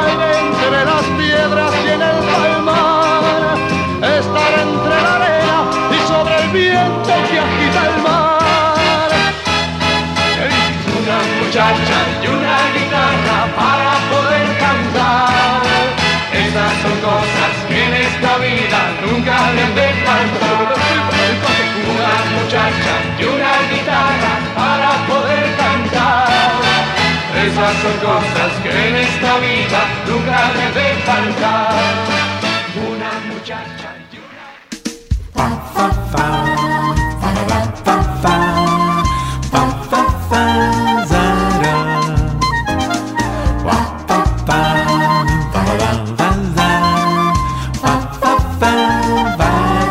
Andaba medio perdido y aquel amor me llamó a ver la banda pasar cantando cosas de amor. Señoras, señores, estas radios ya nos confirmaron que retransmiten el desconcierto. Si tenés ganas de emitir total o parcialmente el desconcierto, avísanos. El desconcierto de gmail.com En San Luis, Villa Mercedes, Calle Angosta, Radio Cuyana, FM 101.7 en Merlo, Radio Identia, FM 103.3 en San Luis City, FM Ciudad 98.9 en Chubut, entre Leu, Radio Comunitaria Sudaca, FM 105.3 en Puerto Madryn, FM Ciudad 90.1 en Lago Puelo, Radio Patria 97.9 en el Maitén, Radio Petumoguelén 88.7 en el Hoyo Radio Fogón 97.3 en Epuyén, FM Puyén 99.9 en Mendoza, General Alvear, FM Pehuenche 98.9 en La Pampa, Santa Rosa, Sonar FM 97.9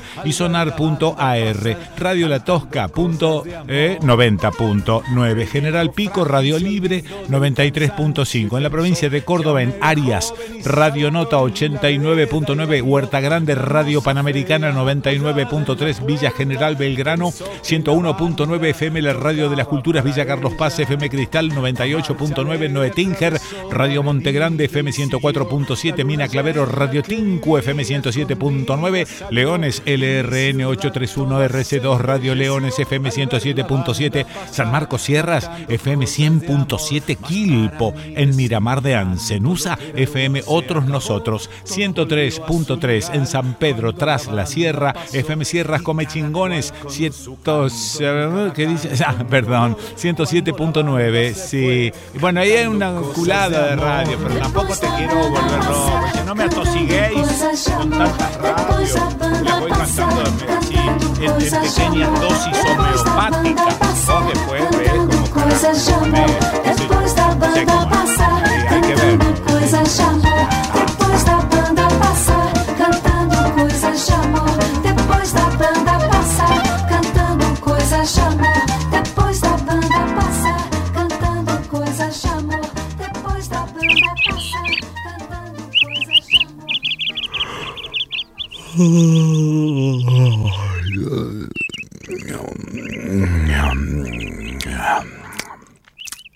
Hostería La Merced. El merecido descanso. Hostería La Merced. San Martín 439. San Marcos Sierras. Córdoba. 03549 496 218. Hosterialamerced.com.ar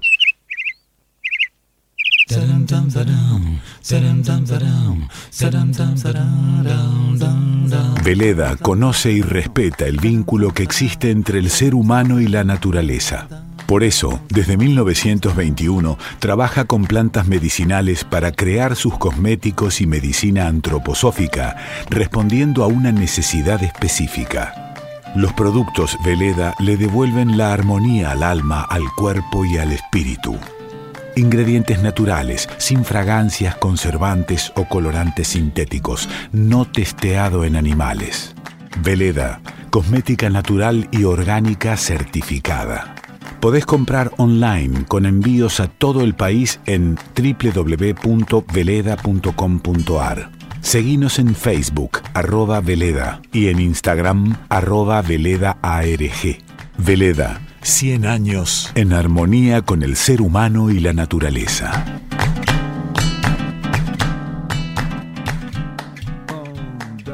Endulcina. Endulcina es un edulcorante de mesa en sobres que endulza bebidas frías y calientes, licuados y jugos, apto para cocinar, libre de gluten, sin TAC su presentación en cajas de 400 sobres hace que tenga un precio ideal para la gastronomía y para el uso hogareño.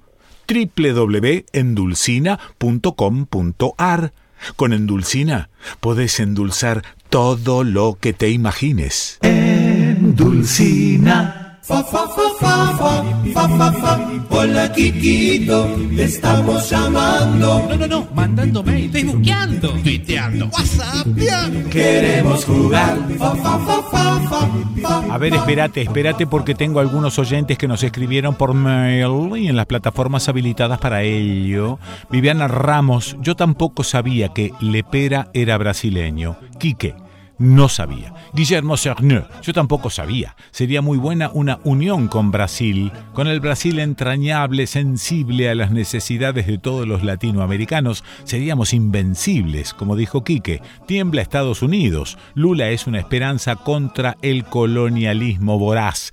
Necesitamos puentes como Beto Almeida, que nos fortalezcan y nos den esperanzas y afecto, compartiendo Martínez Hierros Abrazo hermano brasileño. El Inca es autárquico. El Estado no le da plata. Los fondos salen del mismo cine y es imprescindible apoyar al nuestro. En Gualeguaychú hay desde hace poco un espacio Inca donde he visto hermosas películas. Francisco Naldino, Quique La Esperanza es lo último que se pierde, tengo 73 pirulos, trato de estar bien informado sobre todas las inequidades presentes y pasadas. A pesar de ello, conservo mi empedernido optimismo, Roberto Canepa, porque la gallina no vuela majestuosa como el águila en principio porque es un concepto prejuicioso de quien mira, siguiendo porque la gallina solo es diferente, negamos el ser que somos.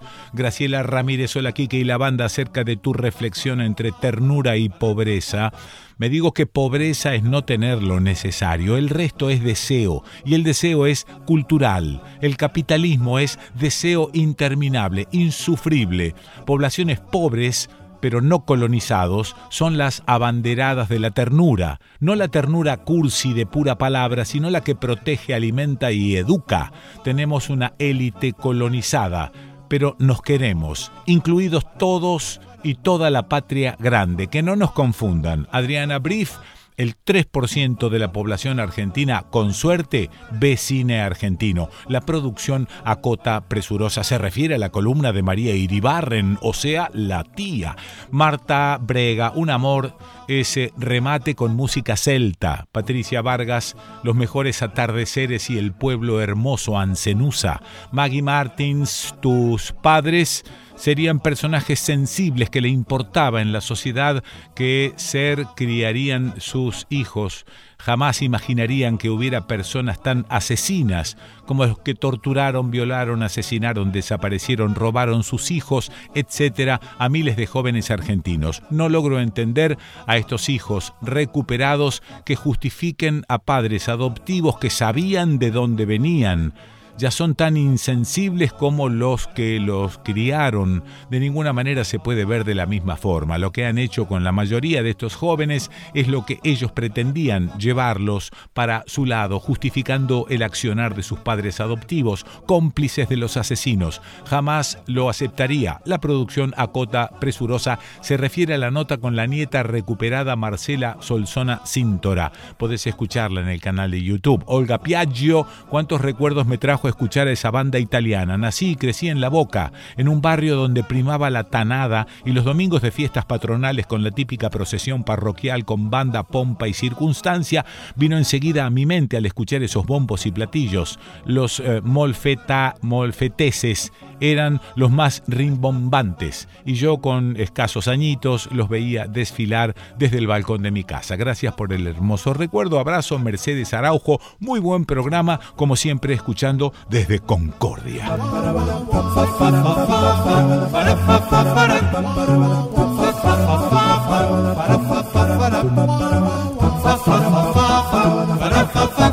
Voy a llamar a mi museóloga de cabecera, porque en realidad ella no es museóloga, yo insisto con eso, pero eh, a mí no me importa, para mí son caprichos de viejo, para mí es museóloga. Bueno, está con el tema de los textiles y arcaicos y eh, la eh, reproducción de una... Agarran una telita que está hecha y pierden una semana haciendo cosas en la telita. Están de la nuca. Lucila, ¿estás por ahí? Y queda igual de hecha mierda. No, no puede No, Sí, no, hay remate. te la analizamos y te la devolvemos igual de hecha mierda. no, yo soy museóloga igual, ah, solo que ah. trabajo más de conservadora, pero ah, soy licenciada en museología. Listo, listo, listo. Entonces no me equivoco. Cuando digo voy a llamar. sí, bueno. solo que trabajo más desde la conservación, pero sí mi, mi, mi digamos, mi oficio de, titulación, sí, eh, sí es, es, desde la museología. Y de hecho, yo me formé bastante desde la museología y mm. eso eh, hace una pequeña diferencia en mi forma de, ver el patrimonio cultural en relación a cómo se ve desde la conservación. Eh, ah. que es como más, un poco más duro y científico. Claro. Eh, pero como yo vengo de la museología, flexibilizamos un poco, mezclamos las cosas también, por eso hacemos un poco, como mi, mi, socia Juliana también viene de la museología, Juliana Ullúa, entonces trabajamos mucho con la investigación, con la interpretación del patrimonio material. Claro como que hacemos una especie de, mix entre la cuestión de la conservación y la museología. Bueno, vez pasada, vez pasada mientras conversábamos, este, tocaste el tema conservación, pero no tiene que ver con un textil, tenía que ver con un área de la ciudad de Buenos Aires que está siendo arrasada por los negocios inmobiliarios, etcétera. Eso también, eso también es conservación. Por supuesto, por supuesto. Claro que sí, es conservación. Sí, sí, Ahí estamos, pinchando las bolas en todas las materialidades para todos ustedes. bueno, y, hoy, hoy ¿qué, tenés entre manos? Bueno, eh, hemos tenido unas semanas eh, complicadas anímicamente por lo menos yo quedé de pospaso, quedé como posparto. Ah, sí, sí, sí, sí, Quedé así diezmada anímicamente. Em. Y em, nada, también me, empecé a pensar cosas en relación a de qué estaría bueno hablar en este momento en las instituciones, ¿no? Ah, ah. En las instituciones museo, en las instituciones culturales en general más allá de hacer esa defensa, ¿no? Que como que surgió eh, en, el momento como, como el CONICET salió a defenderse con ese cartel de no al cierre del CONICET, eh, que bueno, tengo mis, observaciones al respecto, pero no viene en el caso. Eh, pero siento como que hubo una especie de salida defensiva de las instituciones. y a lo mejor no solo hay que hacer una salida defensiva, sino que hay que empezar a eh, hacer propuestas desde, desde las instituciones para recordar la importancia de la democracia participativa, la importancia de los derechos ganados, ¿no? la importancia de, la gratuidad educativa, la importancia, ¿no? todas estas cosas que eh, siempre que, va, va, pasando el tiempo y como que las damos por hecho y eh, requieren, me mm, parece a mí, una eh, reflexión permanente y que esos temas estén situados en las agendas de las instituciones culturales, en este caso los museos, que es de lo que me toca claro. hablar. Ahora, también, eh, Lu, eh, debe existir una suerte de autocrítica para ir mejorando todos esos espacios que solemos defender, porque si no está esa autocrítica, lo que haces es dejarle campo orégano al enemigo.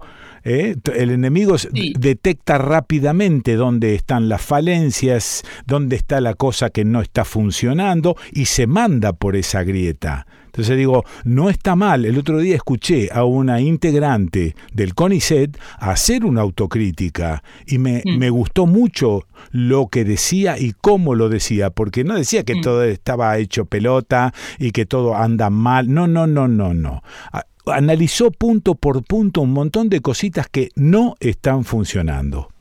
Sí, como las fallas en, la comunicación de los resultados, por ejemplo, también. Eso. cómo articulan eso con el público en general, ¿no? Claro, claro. Con la, con la, facilitación de el acceso a esa información y a la comprensión de la importancia de todas esas investigaciones, no solo en, las ciencias duras, sino en todo lo las ciencias sociales, ¿no? Que, que el CONICET tiene un amplio espectro de acción en, lo social eh, también. ¿no? dejas, también cuando no comunicas los resultados, cuando no los vulgarizás, para usar esa palabra, eh, dejas también abierta la puerta para que la gente en líneas generales piense estos son unos vagos, no hacen nada y cobran sueldos importantes, etcétera. Entonces digo, lo primero que hay que hacer es modificar ese tipo de cosas. Sí, totalmente estoy de acuerdo con eso. Eh, y también me parece que es un buen momento para, para llevar a las instituciones mm. eh, cuestiones históricas, ¿no? De, de, mm, las de los espacios de las resistencias culturales a lo largo de la historia. Claro. De la década del 70, ¿no? Pero desde, desde la cuestión de las resistencias culturales y de esas manifestaciones artísticas que me parece que está buenísimo lo que está pasando en Chile ahora, y de eso específicamente quiero, eh, quiero hablar. En Chile se están conmemorando los 50 años del golpe. Mm.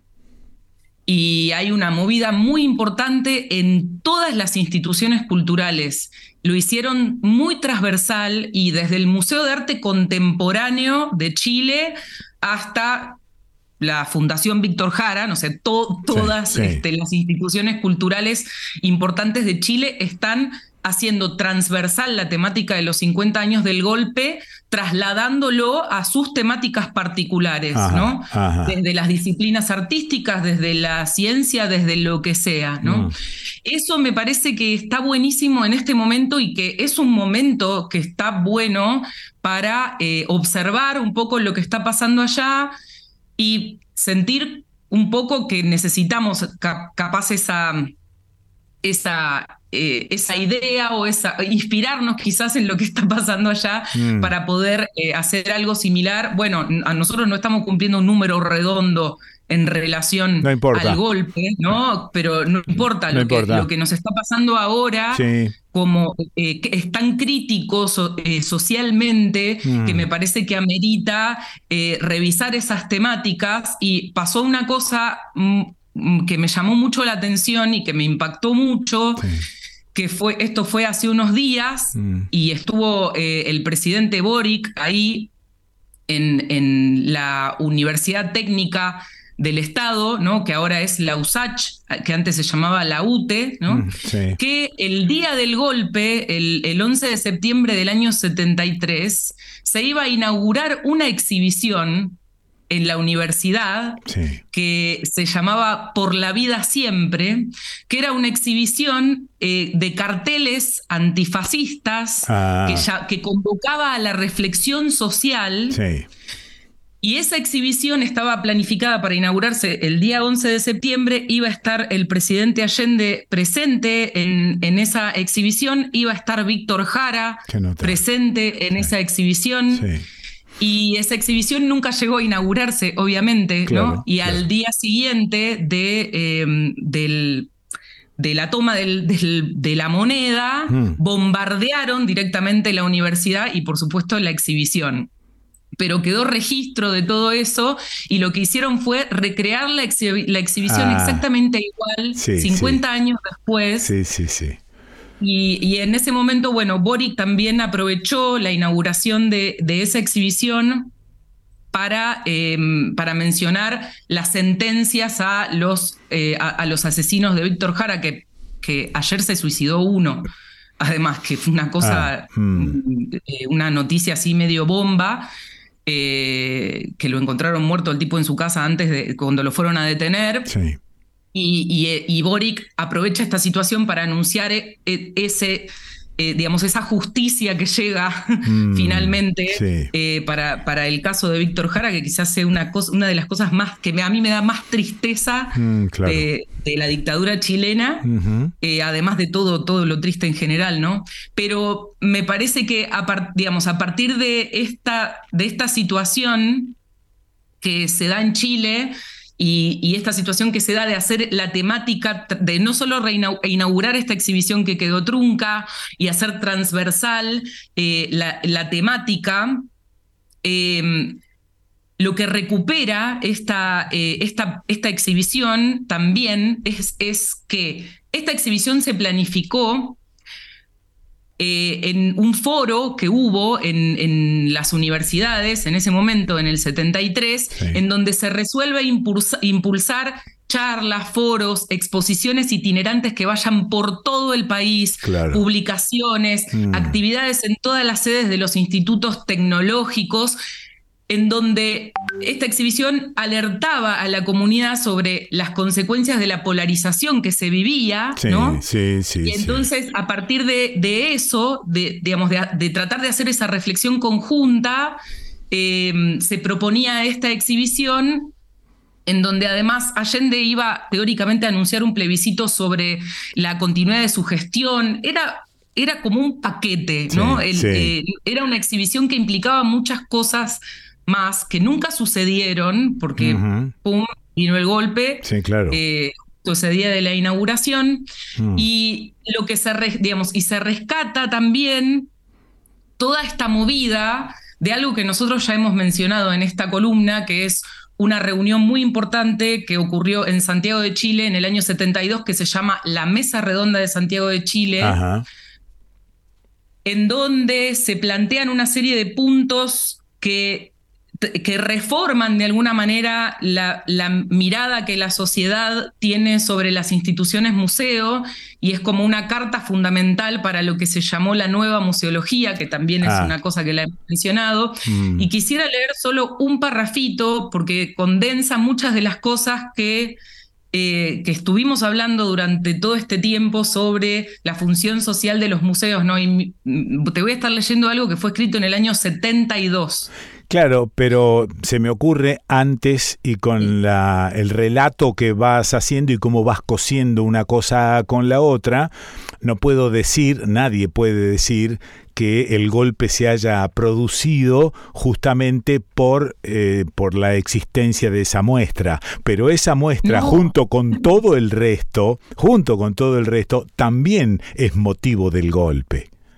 Claro, por supuesto. Por eso, por eso menciono esto de, honrar los espacios de resistencia cultural, porque son las cosas y, las, y las movidas y las estructuras culturales que también eh, estaban sostenidas por, todas estas reflexiones como la Mesa Redonda de Santiago de Chile, esto en el ámbito cultural, ¿no? Que nosotros estamos reflexionando. Después amplíen eso a, todas las disciplinas, ¿no? y a todas las disciplinas artísticas también. Sí, sí. Eh, y, rescatar todo eso. Eh, eh, me parece que es un momento que está, es que está bueno hablar de, ese momento cultural y de ese momento cultural también del principio de los 70 en nuestro país. Ajá, ok. O sea, también está bueno trasladar eso a mm. nuestro país, ver y rescatar todo lo que estaba sucediendo en ese momento. Y bueno, no me quiero extender más y les leo este párrafo que es cortito. Dale, dale, dale. el museo es una institución al servicio de la sociedad, de la cual es parte inalienable y tiene en su esencia misma los elementos que le permiten participar en la formación de la conciencia de las comunidades a las cuales sirven. Y a través de esa conciencia pueden contribuir a llevar a la acción a dichas comunidades, proyectando su actividad en el ámbito histórico que debe rematar en la problemática actual, es decir, anudando el pasado con el presente y comprometiéndose con los cambios estructurales imperantes y provocando otros dentro de la realidad nacional respectiva. Sí.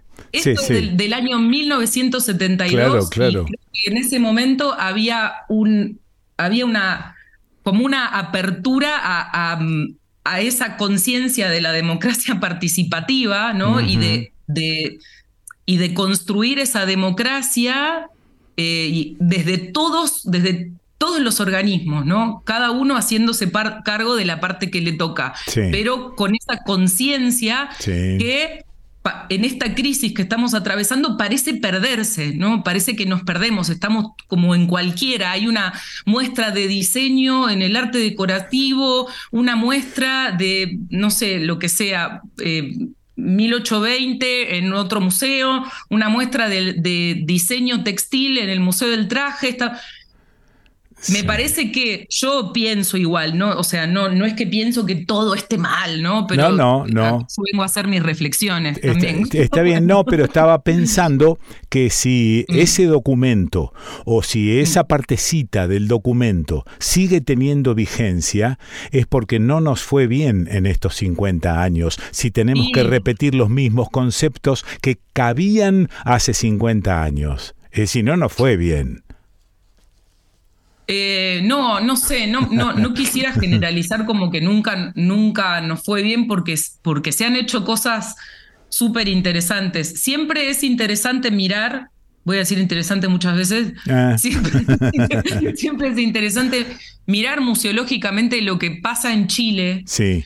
Eh, porque en ese sentido, y en muchos otros también, yo a mí me gusta mucho Chile y me gusta mucho la sociedad chilena, a pesar de, de muchas cosas que, que se, critica mucho habitualmente, eh, bueno, en muchos aspectos, pero yo creo que la sociedad chilena es em, es una gran sociedad para ver este tipo de, cosas, que siempre en un punto marcan el norte para mí. Eso, eso pienso, es mi percepción, ¿no?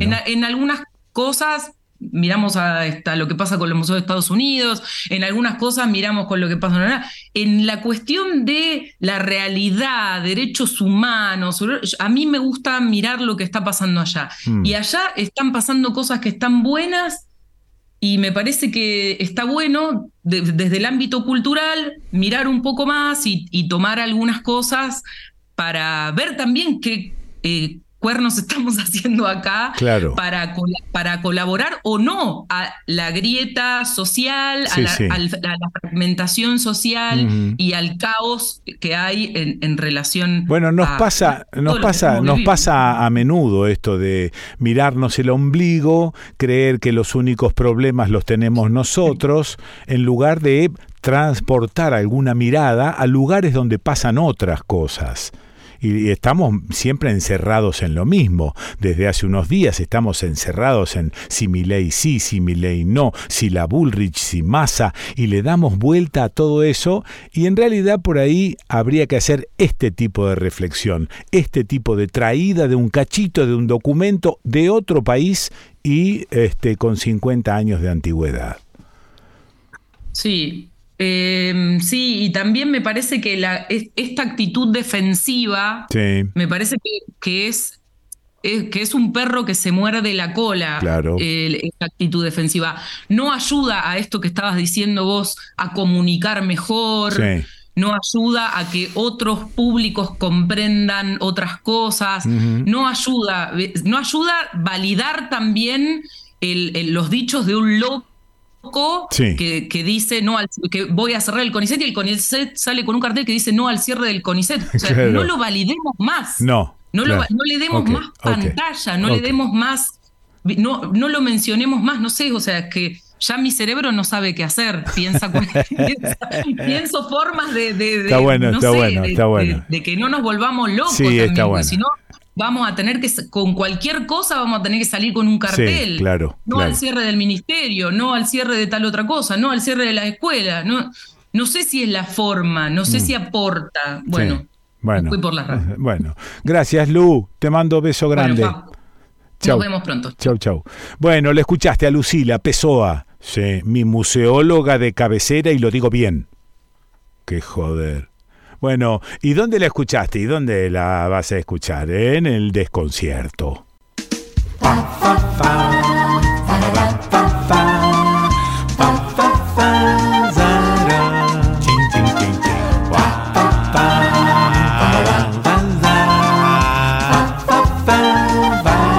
Señores, estas radios nos fueron escribiendo contando que este año retransmiten el desconcierto y cada semana hay más. Si tenés ganas de emitir total o parcialmente el desconcierto, avísanos. Escribinos a el desconcierto de quiquepesoa.gmail.com en Entre Ríos, en Villaguay, Mesopotamia, FM 97.1. Sí, la Meso. En Concordia, eh, Radio UNER, FM 97.3. En Concepción del Uruguay, Radio UNER FM 91.3, en el Cimarrón, Departamento Federal, Radiovisión San Isidro, FM 101.1, en Colón, Radio Comunitaria Zapucay 90.9, en Seguí, Radio Mundo Entre Riano 107.7 y en Paraná, Radio Comunitaria Barriletes 89.3 y Radio UNER FM 100.3, en la provincia de Santa Fe, Gaboto, Vanguardia, FM 101.7, en Baigorria, Radio City, FM 103.5 y por la cadena regional Provincia de Santa Fe en Alcorta, FM 105.9, Santa Teresa, FM 104.9, Vigand, FM 94.3, Juncal, FM 107.9, Máximo Paz, FM 96.5 y La Voz de los Pueblos, FM 89.3 en Pérez, FM La 20, Suardi, FM Oxígeno 101.1, Puerto General San Martín, FM Puerto 102.5, San Jerónimo Jerónimo Norte, Génesis FM 97.9, Álvarez FM Álvarez 93.5, Recreo Sur, LRI 716, Radio Patria FM 88.5, en Funes Radio 1 94.7, en JB Molinar FM 97.7, Radio 90 en Rosario FM Aire Libre 91.3, FM La Hormiga 104.3 en Carlos Pellegrini, Radio Bemba FM 97.1, Venado Tuerto FM Serena 102.1 y en Ercilia FM Ercilia 92.5. En un ratito me voy para allá, pero no te quiero abrumar, o sea que lo hago así como, como por entrega, ¿viste?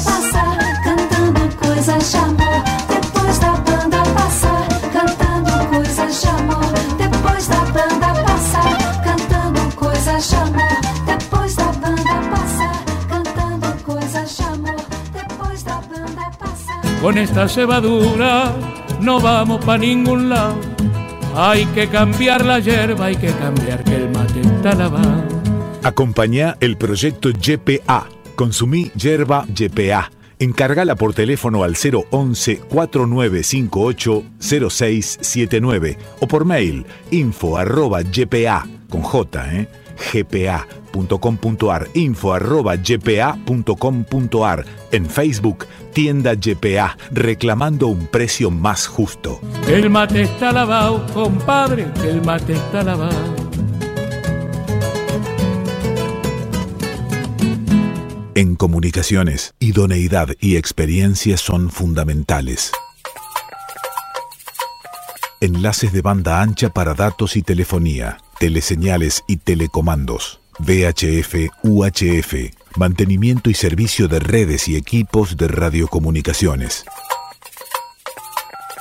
IJCB Comunicaciones de Voz y Datos. Montevideo 2455, Córdoba. 0351 727 8191 ijcbcorta arroba ijcbcorta.com Página en internet ijcbcorta.com Fa, fa, fa, fa, fa, fa, fa, fa. Hola, Kikito, te estamos llamando. No, no, no, mandando mail, facebookeando, tuiteando, whatsappeando. Queremos jugar. Fa, fa, fa, fa. A ver, espérate porque hay algunos oyentes que nos escribieron por mail y en las plataformas habilitadas para ello. Susana Osheroff, espectacular el programa, gracias desde Ricardone, sur de Santa Fe. Osvaldo Lalo Santalices, que se cumpla la ley. No se puede despedir a un delegado por capricho. La producción Acota Presurosa se refiere al pedido de reincorporación del delegado paritario de CISPREN de Río Cuarto, Guillermo Davies. Alejandro Nut Netri, perdón, Netri Guitard. A los eh, 34 minutos de la charla y luego de exponer lúcidamente el maltrato de quienes hacen negocio y viven de los músicos, que son los verdaderos artistas, Oscar Alemán comenta lo de sus navidades. No soy una persona, soy una guitarra para cierta gente. A su manera le pasaba lo mismo a Jimi Hendrix. Dice, me ven como si fuera una cajita de música. Hay una desconexión vigente entre el sujeto cultural y el sujeto psicológico, de la cual siguen sacando partido los que nunca serán artistas. Oscar sí lo era. La producción Acota Presurosa se refiere a la entrevista del afamado conductor a Oscar Alemán registrada en 1975. Es una pieza de museo imperdible que podés encontrar en nuestro canal de YouTube. Cristina Alonso imperdible. Si no podés rechazar una distinción por vejez que no te va ni te viene, lo mejor es tomarlo a la chacota con elegancia. El emotivo discurso de Serrat al recibir la gran cruz de la Orden Civil de Alfonso X el Sabio en YouTube,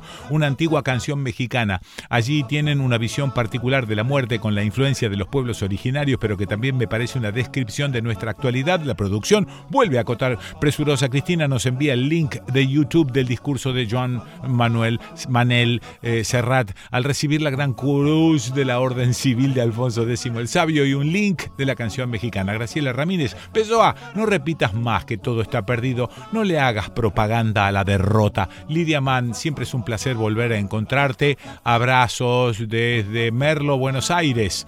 Eh, Luis Foquesato, extraordinaria entrevista, padre, hijo, hija, realmente emocionante. Qué familia. No sabía de él, un genio, el Dante. No hay mucha gente así. Vamos por la cultura. La producción a cota presurosa se refiere a la columna de Tanu Pessoa, también hace alusión a la nota con Dante Taparelli. Podés encontrarla en nuestro canal de YouTube, Luis Te escuchaba por radio manejando mi taxi en Capital Federal, hoy de pronto en YouTube y en España. Me aparece el desconcierto tantos años después, una alegría enorme. Abrazo grande.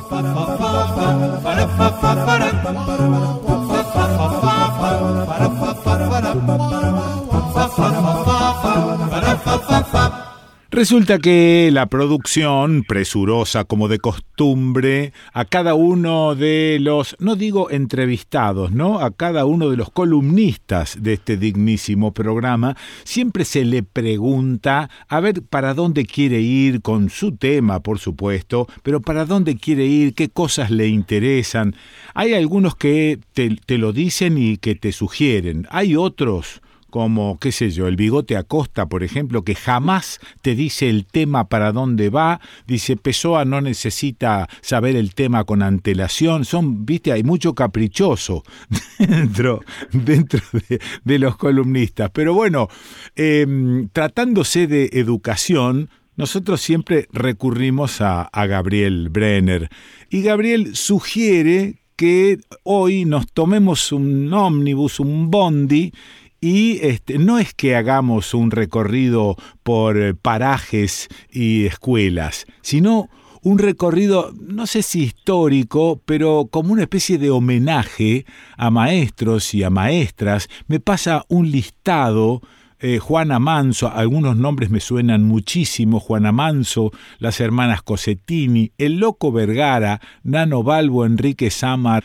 Por supuesto que el que más me llama la atención, no sé si por una atracción natural, es el loco Vergara. Quiero saber, porque si era loco era revolucionario y andás a ver qué es lo que hacía con la educación. Gabriel Brenner, ¿estás por ahí? Aquí estoy, Quique, para invitarte a que te subas al bondi. Qué lindo, qué lindo. Bueno, ya estamos en el bondi, ¿eh? Bueno, mira, septiembre es un momento para homenajear a la docencia, recordamos a Sarmiento, aunque también a, las estudiantes y los estudiantes y a la mismísima primavera. Así que, Quique, te preocupo que hagamos este viaje. En, días que nos quieren vender voucher por liebre, que más bien puede ser una rifa, te propongo subir al bondi de la educación pública, porque eso es lo que está en juego, Quique, es lo que es lo que quieren rifar, la educación con política de Estado. Así que acompañame y hagamos este viajecito. Son seis paradas, cortas pero contundentes, y en cada una recordamos a alguien que según... Dale, dale, dale, pero antes te pregunto, ¿vos crees, ¿vos crees en serio que van a abolir la educación pública? Bueno, está, eh, está sí sí no no pero digo vos crees que la gente va a permitir yo creo que yo creo que, la educación pública es transversal y, e independiente a los guarismos y a cualquier encuesta e incluso a los resultados de la propia paso. No tengo ninguna duda de eso así que metele con quien quieras pero si podés arrancar con el loco Vergara.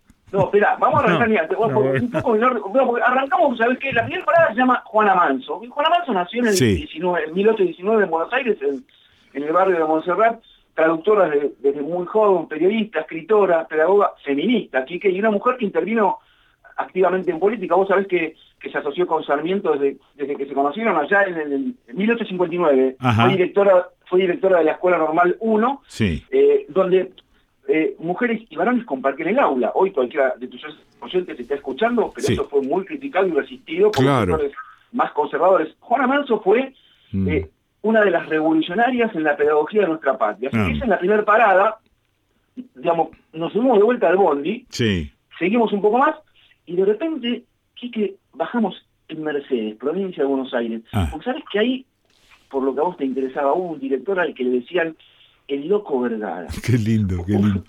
Un, revolucionario en tiempos de la más férrea conservación. Ah. Estamos en Mercedes, aunque Carlos Vergara era mendocino. Sí abogado y filósofo. Sabes que una calle, incluso en Godoy Cruz, una escuela ah. y hasta una plazoleta llevan su nombre, ¿no? Sí. hay mucho para contar sobre él. Pero ¿cuál era, ¿cuál era la característica fundamental de su modificación? Bueno, porque prefiero justamente, eh, hay mucho para decir, pero destacar que en, el, 1881 fue el, director de la Escuela Normal de Mercedes y, lo que sucedía con él, que, que, que, generó una escuela abierta cuando todo tendía a cerrarse. Ajá, Una escuela de la escucha, cuando escuchar casi no se practicaba, digamos, solo existía el mandar y el obedecer. sí, sí. Quizás para dejar claro, promovió cambios fundamentales en los modos de realizar el tiempo y el espacio en una época de la más férrea y cerrada gramática escolar. O sea, ah. en la dictadura el adultocentrismo se animó al protagonismo de sus pibes. Así que, mira, hace poco estuve ahí trabajando con directores de secundaria, no sabes qué, le pedí a uno de los, de los colegas con los que estábamos que nos saquemos una foto donde está su placa, pero con una condición, que los que estábamos en la foto dijéramos al mismo tiempo Vergara, Vergara, Vergara. Ah. Y nos trajo mucha suerte. Así que recomiendo para cualquier oyente que cuando vaya ahí a la escuela normal, se saque una foto con la placa de Vergara. Qué ¿Nos fuimos de vuelta al bondi, Quique? Dale, dale, dale. Sí, sí, dale. Estoy entusiasmado. Pero ya, ya estamos yendo y bajamos en Coronda. ¿eh? Estamos llegando a Rosario. Sí. Eh, y te propongo bajar en el barrio Alberdi ah. y honrar la memoria de las hermanas Cosetini. Sí, sí, sí. Sí, sí, sí. Olga y Leticia, ¿no? Sí. Eh, retomando aquello que decíamos con la Manso, mm. estas dos Cosetini, mujeres que se paraban de pedagogía, valentía y lucha en tiempos de, mucho machismo y disciplinamiento autoritario, ¿no? Sí. Olga dirigió la escuela Carrasco, que es una de las experiencias más conmovedoras y te diría emancipatorias de lo que se conoce como la escuela nueva, la escuela activa, ¿no? En realidad, eh, la, la, llamaban la escuela serena, ¿no? Entre el 30 y el 50, Olga en la conducción y Leticia desplegando la enseñanza desde el arte mm. y transformando la naturaleza en un lugar vivo para aprender, crear y saborear eh, el, saber. A ver, fue una escuela que ponía el acento en, aprender haciendo, un elogio a eso se mira, eso se toca y, a vivir la vida como, como flores. entre tantas creaciones, te digo una, el coro de pájaros, que fue un aprender en vivo a ah. cantar como y con los pájaros, en una peli genial que se llama la escuela de la señorita Olga. Sí, sí, la vi, la vi, la vi, la vi, la vi, sí, sí, sí. Destaco algo para que la vean los que no la vieron o la vuelvan a ver. Sus alumnos, luego de 40 años, evocan esa escuela y ese coro como algo que les encendió el alma. Y tenés que ver como a los 60 se ponen de vuelta a silbar como esos pájaros como cuando niños. Así que eh, esa es la parada que hicimos en la eh, querida Santa Fe. Gabriel, Gabriel, antes, antes de seguir en el bondi, eh, te digo, estás repasando algunos hechos de algunas personas que merecen eh, homenajes, pero cuando vos relatás lo que hicieron, no parece tan complicado lo que hicieron. Eh, justamente era a contrapelo de lo que se estaba haciendo, esto es cierto, pero no parece tan complejo escuchar a los pibes. No parece complejo. Y yo siempre te digo, que hay muchos docentes que a veces no salen en la tapa de los medios, que lo hacen en tantas escuelas y que en realidad son quienes, eh, a ver, son los son los obreros y los trabajadores que sostienen el hormigón armado de la de la escuela pública argentina, que por más que a veces nos enojemos, eh, están aquellos que, como bien decís vos, eh, digamos, recogen el legado de, los que yo elegí para hoy hacer estas paradas, pero que hay muchos otros y otras, digamos. Sí, sí, ok, ok. Bueno, eh, subimos al bondi, ¿a dónde vamos? Subimos al bondi, ¿y dónde vamos? Mira, bajamos, eh, entramos a la ciudad de Buenos Aires, con el bondi, y, bajamos ahí por, por el Bajo Flores, ¿no? Ajá. Y, quiero homenajear a Enrique Samar, eh, que falleció en febrero del 2019, un maestro, de, un maestrazo de las escuelas del sur porteño, que construyó, construyó proyectos escolares participativos, en especial comprometidos con la cultura de los pueblos originarios, ¿no? Ah, de, donde venían la mayoría de, los pibes y pibas de, su escuela. Mira, contarte que en la 23 del 11, así se llama la escuela 23 del Distrito Escolar 11 en el barrio de Ojo Flores, construyó una dirección de puertas abiertas, te diría, a, infancias de esas que se le pararon de palabra a la mudez a la que estaban destinadas, ah, generando juego, baile. Y quiero destacar, a mí me llamaba así la atención y hay fotos que así nos lo cuentan genialmente, un ajedrez que sea tanto para los pibes como para las pibas, y mm. mostrando que se le puede arrebatar a ese juego su condición selectiva, ¿no? Para como que para que lo aprenda cualquiera y, haga bailar al rey, la reina y los peones como el más destacado jugador. Y te cuento algo más, que, que, también está bueno recordar de, Enrique Sabat. Una vez, en la ciudad de Buenos Aires, impusieron como obligatorio el himno a Sarmiento, digo, para hacer memoria de lo que pasaba con el gobierno de la ciudad. El Dire Samar desafió a las autoridades diciendo que él iba a poner bajo escrutinio esa obligación, recordar que el 80-90% de su alumnado provenía eh, de, países limítrofes, y iba a poner bajo escrutinio su obligación, y no solo resistió la norma, sino que a la Plaza de los Virreyes, vecina de, la escuela, 23, la rebautizó como Plaza Tupac Amaru, ah, con la compañía del mismísimo y el apoyo Osvaldo eh, Bayer. Así que sí, eh, Qué maravilla. Y, te propongo ahora de vuelta subirnos al bondi y hay que viajar bastante, Quique, porque nos vamos a Neuquén. A ver, dale, sí. Paramos en Neuquén mm. y hace poco, en febrero, nos dejó el Nano Balbo, ¿no? Yo lo conocí mucho a Enrique y también lo conocí y, trabajé y estuve con, con el Nano, un educador popular, fue discípulo de Freire, eh, y fue coordinador provincial de lo que se conoció como CREAR, ¿no? La, campaña de reactivación educativa de adultos en los 70, ¿no? Fue maestro militante peronista y lo secuestraron el 24 de marzo del 76, sí. eh, al mando e, esa banda de criminales de Raúl Guilleminetti, ¿te acordás? sí, me acuerdo, sí. Y bueno, de tanto que lo torturaron, lo dejaron sordo al nano. Eh, y lo salvó el genial obispo Jaime de Nevares, logrando que se exiliara en el Vaticano en el 78. Nano retorna un poco después que la democracia eh, empezaba y aún desconfiando él mm. de la debilidad de la democracia, con razón, eh, se instala a trabajar como maestro en una comunidad mapuche, ¿no? Mm. Hay, hay, un fragmento que escribe, la escuela ahora pertenecía a la comunidad, la escuela no tendría llave, estaría siempre abierta y como sus techos eran resistentes ante cualquier tormenta contarían con la escuela como refugio. Esto lo escribió Guillermo Sacomano, sí. Eh, y, que refiere al libro Un Maestro, que, justamente relata, la historia del nano Valgo en, en, la escuela de, Cajón Chico, ¿no? Y incluso se volvió disparador para que Alejandro Vandenencos lo convirtiera en una película, eh, que es Escuela Trashumante, que tiene que ver con esta experiencia que en un cal llevó adelante el nano Valgo. Así que esa es la anteúltima parada Espérate, antes de, antes de llegar a la última parada, Gabriel, estaba recordando, no sé si te merece algún comentario, una charla que tuve con un columnista de este programa, donde estábamos ventilando qué le pasa a los pibes, qué le pasa a los adolescentes, y entonces generalmente decimos que este, no, no los escuchamos, ¿no? Y que deberíamos escucharlos más. Pero resulta ser que esta persona con la que yo charlaba me agregó algo me dijo, nosotros los adultos tampoco les hablamos. Y, fíjate vos que ahí en, un aula, por ejemplo, eh, también puede suceder que no se le esté hablando a los chicos, sino que se esté repitiendo como docente cosas aprendidas y cosas leídas, pero que no se le está hablando a ellos específicamente. ¿Qué pensás de esto? Una vez leí algo que en sintonía con lo que vos estás planteando y esta conversación que tuviste, eh, definía que en las escuelas a veces lo que hay son monólogos juxtapuestos, en donde nadie eh, habla ni nadie se escucha. Y yo creo que eso mm. sucedió en todos los tiempos y hoy también es vigente. Bueno, quizás estas paradas que estamos haciendo nos hablan de personas que han intentado mostrar eh, otro camino. Claro, el, camino de esos muchos docentes que vos también antes comentabas, mm. que hacen que en las escuelas eh, en un montón de lugares sí haya escucha.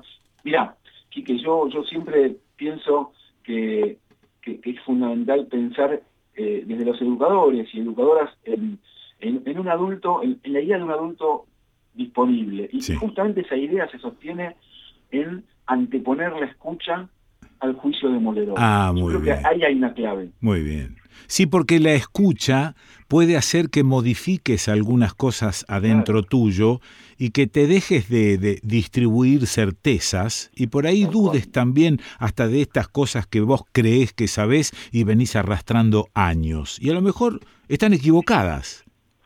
Acuerdo plenamente. Bueno, bueno, ¿y ahí a dónde vamos? nos, queda, una parada, nos queda una parada, eh, nos fuimos a Neuquén y te, vuelvo a traer acá para, para, para, Buenos Aires, pero especialmente a, al riñón de la provincia y del conurbano, La Matanza. La última parada es para recordar a Luis Cabeda. Luis Cabeda, enorme maestro y director de nuestra eh, y director de escuela de la provincia de Buenos Aires, fue desde el 2001 director de, de la media 12 de González Catán. O sea, es que Luis, enorme, porque Luis era gigante, era enorme de tamaño ah, sí. y de voluntad y, esperanza, pero mezclada con, con ese especial disfrute para darle vueltas a la escuela hasta que brillara de felicidad. A, propósito de lo que vos antes me decías, mira, Luis Cabeda, que se fue hace muy poco eh, y joven, referente de, la lucha docente, mm. de su TV y etcétera. Luis fue clave en la lucha de resistencia a las políticas neoliberales de los 90, ¿no? Pero además está bueno contar que, su contribución a la formación docente y de directivos fue muy significativa. Y a propósito de este viaje que yo te propuse a vos, Quique, Luis con, con otros colegas, Alejandro Virgín dirigiéndolo en el Ministerio de Educación, fueron creadores de, un bondi pedagógico y cultural de verdad, que recorría el país desde el Ministerio de Educación.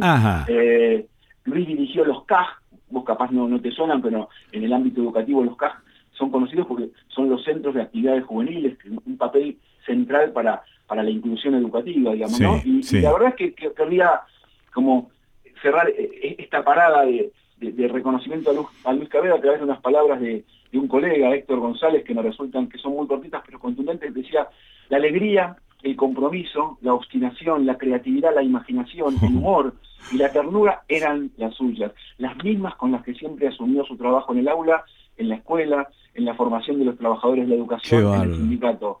Así lo describía Héctor González a, Luis Cabeda, que es la, la, última parada, hay muchas más, pero bueno, tenemos este, este, espacio que a veces eh, no nos permite, pero hay muchas mm. más paradas para hacer en otro momento, pero me parecía importante eh, homenajear a la docencia de este modo.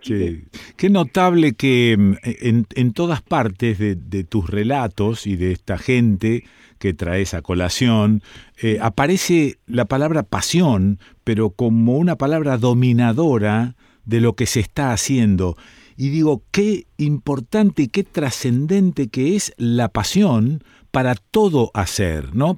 no sé, para arreglar un zapato. Digo, eh, la pasión me parece que es, este, es como, como la arteria fundamental de esta existencia. No sé. ¿Viste en el deporte cuando uno dice, bueno, cambio, entra tal, sale tal? Sí. Y yo digo a veces, si probamos un tiempo, cambio. Si sale un poquito la vocación y la reemplaza la pasión, porque yo entiendo a la pasión con la vocación dentro, pero hay algo fundamental que sabes que es que a veces anda suelto y perdido, el, el deseo. Ahí está. Yo creo que el deseo es lo que gobierna la pasión. y eso hace falta mucho y en muchos lugares. Lindo viaje, Gabriel. Me, quedó un poco chato el, que te jedi porque son muchos kilómetros. bueno, yo sé que cuesta viajar en el Bondi, es un país grande que tenemos, Te mando un abrazo grande y como siempre es un gustazo tenerte acá en el programa. ¿eh? Abrazo grande para vos. Bueno, te espero por acá, venite. ¿eh? Pero claro que sí. Dale. Abrazo, Quique, querido. Chau, chau, chau. Bueno, lo escuchaste a Gabriel Brenner. ¿Y dónde lo escuchaste? ¿Dónde lo vas a escuchar a Gabriel Brenner? En el desconcierto.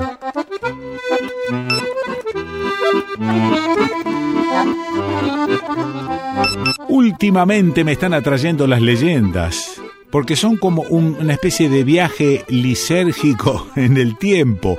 Ya te conté sobre Ancenusa, la diosa del agua, y ahora me voy para la antigua Roma de la mano de Ercilia. El imperio romano tuvo su apogeo entre el año 27 a.C. y el 476 después del Mesías. Una de las tradiciones dentro de la mitología romana afirma que Ercilia era la esposa de Rómulo, el mítico fundador de la ciudad eterna. La leyenda sugiere que los mellizos Rómulo y Remo fueron amamantados por una loba llamada Luperca. Pero en aquel tiempo loba, en latín lupa, era un término despectivo para llamar a las prostitutas. Y no era del dios Marte, divinidad consagrada a la guerra. El mito que rodea a la pareja relata que cuando Rómulo fue transformado en dios por Júpiter, Ercilia se quedó desconsolada y no paraba de llorar.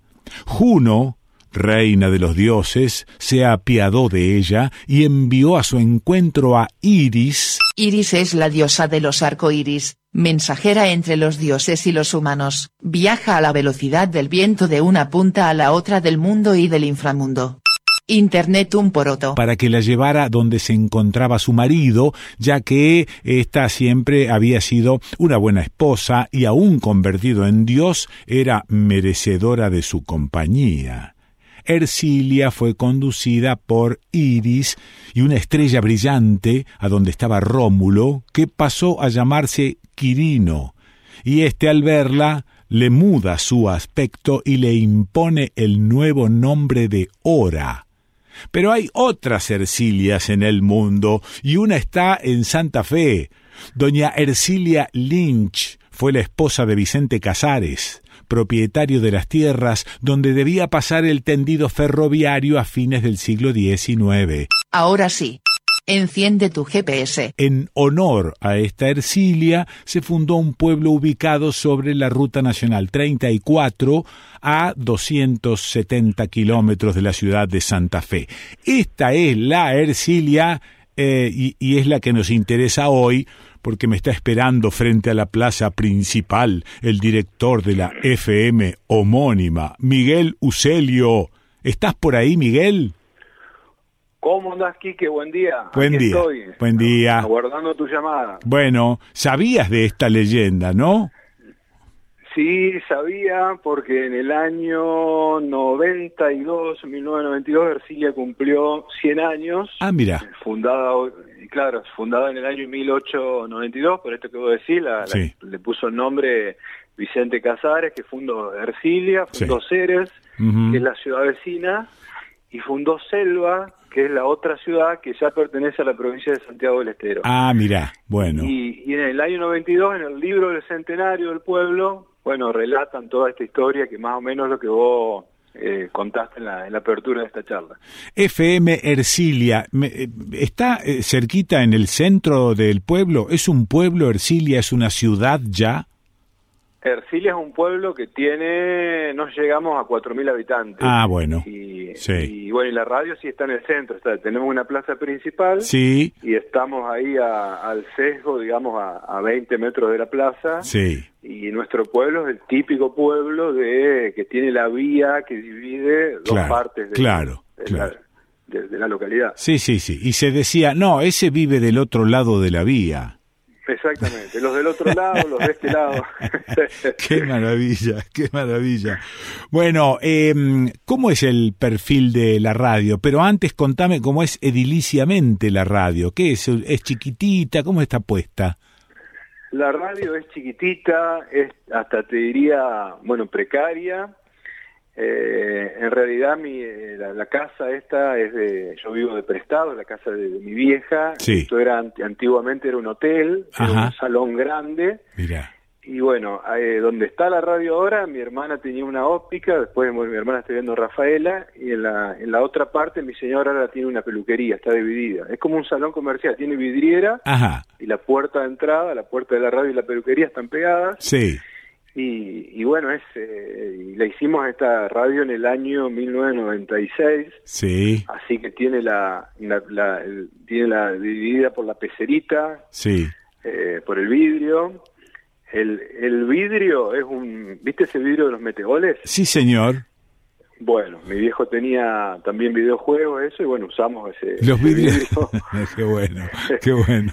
Eh, pero bueno, muy muy muy sencillita, muy sencillita. Y el perfil eh, de, de, la, de la programación, digamos, ¿cómo, cómo es? Contame.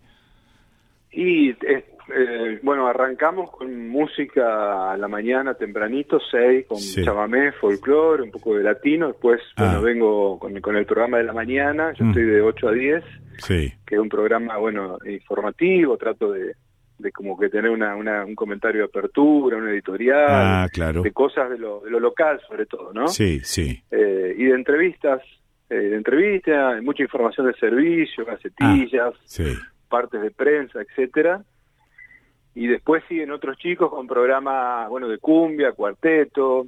Ajá, eh, eh, tengo un par de enlatados, porque bueno, somos somos seis personas acá ah, y bueno, para cubrir toda la programación recurrimos a, lo, a, los, a, los, a algunos enlatados. Che, ¿y de qué eh, vive de qué vive la radio?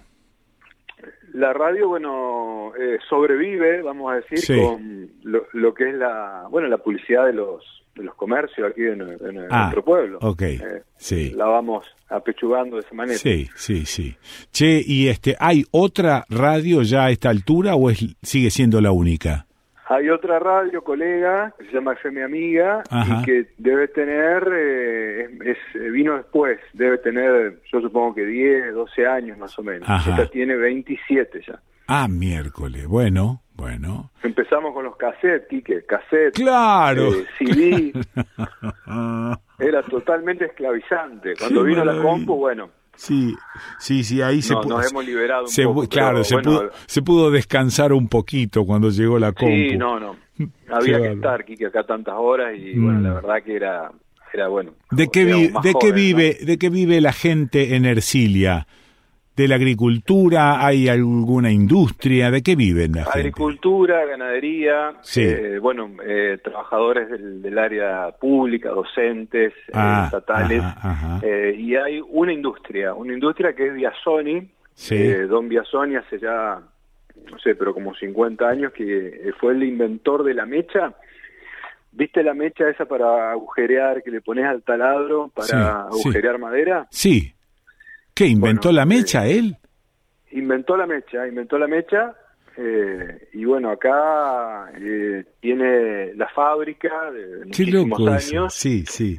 Y, que tiene que es eh, entre artesanal e industrial la fabricación. Claro. Vos me decís mecha, perdón, me decís mecha para madera, que no es la misma mecha que se usa para el hierro, por ejemplo. Tiene, tiene, tiene una punta con filos más planos. Claro, claro, y es muy artesanal, porque, porque acá son 25 los que trabajan, los operarios. Sí. Y es muy, no hay ninguna máquina que la haga. Ah, mira, eh, mira, mira, mira, Sí, por supuesto, el operario se apoya en la máquina, sí, sí. pero hay una parte, como es la parte del caracol, que es realmente artesanal. Qué loco eso, mira qué bárbaro. Bueno, ¿cómo se llama el tipo? ¿Cómo se llamó? Eh, Biasoni, Biasoni el apellido, no recuerdo, sí, Biasoni el apellido, sí. Y así, bueno, la fábrica lleva ese nombre, que tiene su, su casa también en, Esperanza, en la ciudad de la, la, provincia de Santa Fe. Sí. Eh, y bueno, y acá, bueno, exportan, ¿no? Eh, bueno, bien, bien, es una fábrica eh, que tiene ya su, su, historia. ¿Cómo se lleva el pueblo con, con la pampa sojera y las fumigaciones? Y bueno, la verdad que mm, eh, es complicado el tema, ¿no? Acá, eh, por suerte, en, nuestro pueblo, digamos, hemos tenido un laburo que han hecho un grupo de importante de personas y que han logrado, creo que ha sido la primera localidad en la provincia que ha logrado eh, alejar el uso de los agrotóxicos a 800 ah. metros, ¿no? Del área ah. urbana, ¿no? Sí. Es una de las primeras localidades que bueno lo hizo con la verdad con mucho con mucho esfuerzo chocando en primer lugar por supuesto. con, gente bueno que, que, produce con la gente de la sociedad rural sí claro todos y bueno fueron tiempos difíciles pero que por suerte qué bueno eso eh sí. y se ha ido profundizando no ya están trabajando en ese área libre de fumigaciones de manera agroecológica, con algunas Ah, mira, o sea que están, están aprovechando esa especie de cinturón alrededor para trabajar agroecológicamente. Tal cual, tal ah, cual. Sí, sí. Bueno, Por suerte hay un grupo de, personas que está, tiene, han, han, creado el CISA, que es el Centro Integral de Servicios Agroecológicos. Sí que empezaron haciendo talleres con, con todo lo que son preparados de biodiversidad, eh, de cómo aprovechar todo el, compost. Y bueno, hoy tienen su quinta y están proyectando también la cría de pacú. Bueno, la, verdad que está muy bueno lo que se ha generado. Eh, ¿Qué hacemos el viernes a la noche o el sábado a la noche en Ercilia? ¿Nos aburrimos? Eh, y podemos ir a Ceres eh, a un boliche. ¿Qué es, qué es perdón, qué es Ceres? Ceres es la ciudad vecina, de, tendrá 25.000, 30.000 habitantes, ah. 18 kilómetros. Ah, bueno, bueno, sí. Claro, es la, es una, la, localidad vecina. Claro. Eh, nos vamos, si no, a San Cristóbal, 80 kilómetros, ciudad cabecera de este departamento. Ajá. Eh, no y acá bueno tenemos qué sé yo un pub donde a veces los chicos y chicas de quinto año organizan algún, algún un bailable. sí sí sí, eh, y bueno y eso es lo que hay Quique. Bueno qué más de Ercilia qué te llama la atención de Ercilia y bueno eh, Ercilia tiene yo pienso que como toda localidad sus sus cosas lindas y sus cosas preocupantes, ¿no? Bueno, lo, lo lindo, eh, intuyo yo, que no tiene la, la, vorágine de las, de las ciudades. Sí, claro, claro, eh, Que bueno, que vivís, vivís muy, muy loco, viajando, toda esa cuestión. Sí. Eh, y por otro lado, bueno, la, la, preocupación que de muchos jóvenes, ¿no? Que bueno, que dónde está la salida laboral, dónde capacitarse, ah, todo. Claro, claro. Es todo un tema eh, muy, muy difícil, ¿no? De, resolver. Sí, me imagino que los jóvenes rajan en un momento dado. Y sí, el que tiene la posibilidad de hacerlo, eh, lo hace. Y, bueno, y hay eh, la gran mayoría no puede, o bueno, hoy está por suerte la alternativa de poder, en todo caso, capacitarse a distancia, estudiar a distancia. Claro, claro. Pero sí, el que tiene la posibilidad de hacerlo, lo hace. Pero hay una gran cantidad que no, no tiene muchas alternativas, lamentablemente, y eso es a veces lo, lo preocupante, ¿no? Sí, seguramente hay gente, eh, habrá gente preocupada, pero con muy poco éxito en eh, ir generando puntos de, de, atractivo y de producción en el pueblo. Sí, claro, claro. Eh, hay, qué sé yo, algunas instituciones, qué sé yo, por ahí, bueno, eh, puede ser la comuna, o, generando algunos espacios como para que los jóvenes puedan estudiar. Claro, claro. pero bueno. Pero difícil, difícil, sí. Lamentablemente tenemos una, un potencial sí que a veces gente que por ahí está, que tiene tierra, que tiene campo, que está en una situación más eh, aliviada, que podría generar, industrializar alguna materia prima, pero lamentablemente no, no, no se animan, no quieren, claro, claro. Eh, no, no tienen por ahí esa empatía con, con el pueblo donde habitan. Y, y, bueno, que, porque habría muchas cosas por hacer en realidad, ¿no? Ajá, eh, bueno. Bueno, Miguel, ¿tenés familia vos? Tengo familia, sí, mi, mi pareja, es, bueno, ella, ella es eh, peluquera ah. y, eh, bueno, tengo un Marco de seis años y Emma de cuatro. Qué lindo, los dos. sí, criados a pueblo. Criados a pueblo, sí, sí. Sí, como no hemos criado por ahí nosotros, pero bueno, con, mucha diferencia a lo que era aquella época. Sí. Yo tengo 53 y bueno, la, la sociedad se ha complejizado muchísimo más, ¿no? Claro, claro. Pero igual los pibes siguen estando sueltos por la calle. Siguen estando sueltos por la calle. Sí, señor. Sí, claro, claro, claro. Por suerte eso todavía lo, lo, tenemos y para nosotros es natural, eh, pero bueno, por ahí para quien vive una ciudad dice, bueno, pero ¿cómo puede ser que anden sueltos? Pero bueno, no, andan, andan. Acá, acá pasan, pasan los pibes de preescolar, inclusive con su mochilita, y pasan frente a casa rumbo a la escuela a la mañana solos o acompañados por otro, pero, viste, van solos a la escuela. San Marcos cuántos son ahí? Y más o menos los que dijiste, seremos unos 4.000, o sea que debe ser ah, bastante parecido. Sí, bueno. Miguel, gracias por este ratito em, y que nos ayuda de alguna manera a ir conociendo algunas de las emisoras que por ahí nos repiten y de paso cañazo algunos pueblos que por ahí hemos pasado, pero por la ruta sin parar.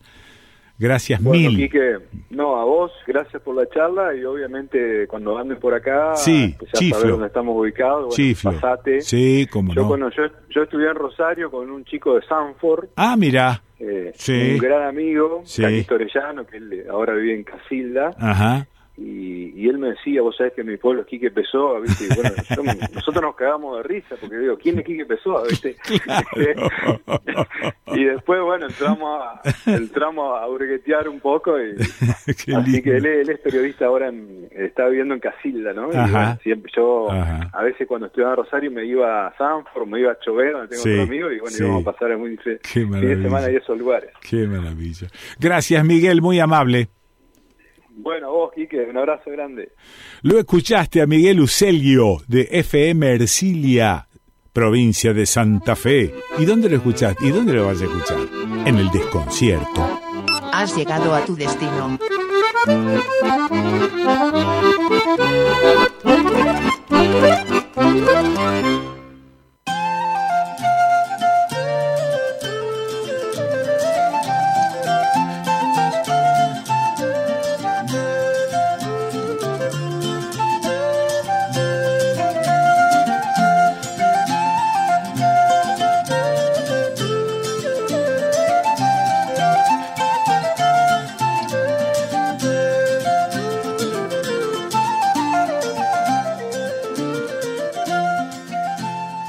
Cuando parecía que nunca más iba a pasar, llovió. El sol vuelve a buscar las flores. Los charcos resisten. La tierra ha saciado su sed. En los juguetes tirados del patio, las gotas de barro dan testimonio. Un dibujo de humedad acompaña las macetas.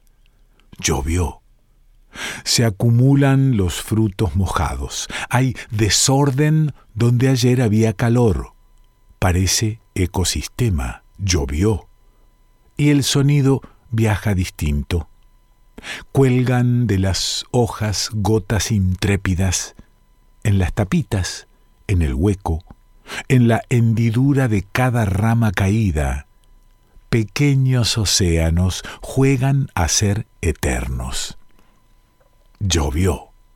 Está la evidencia por todos lados.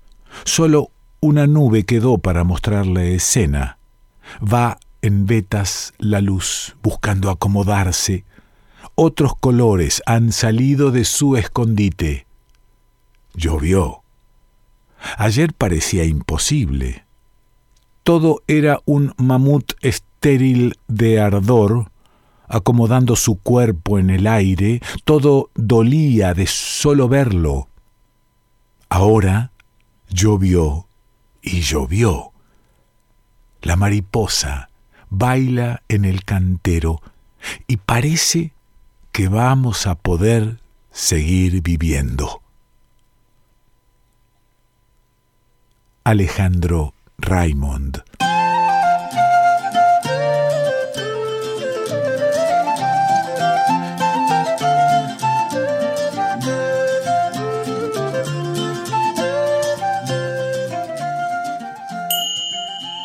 Los libros de Alejandro Raymond.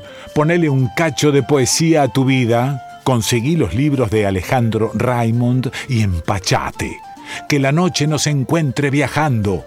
Huasacatunga, fauna sonámbula y muchos más. También libros para niños. Entérate contactando al autor el mail es revistapipicucú.gmail.com revistapipicucú.gmail.com El Facebook es Pipí Cucú, así nomás, pipí con acento en la segunda I, cucú con acento en la segunda U, Pipí Cucú.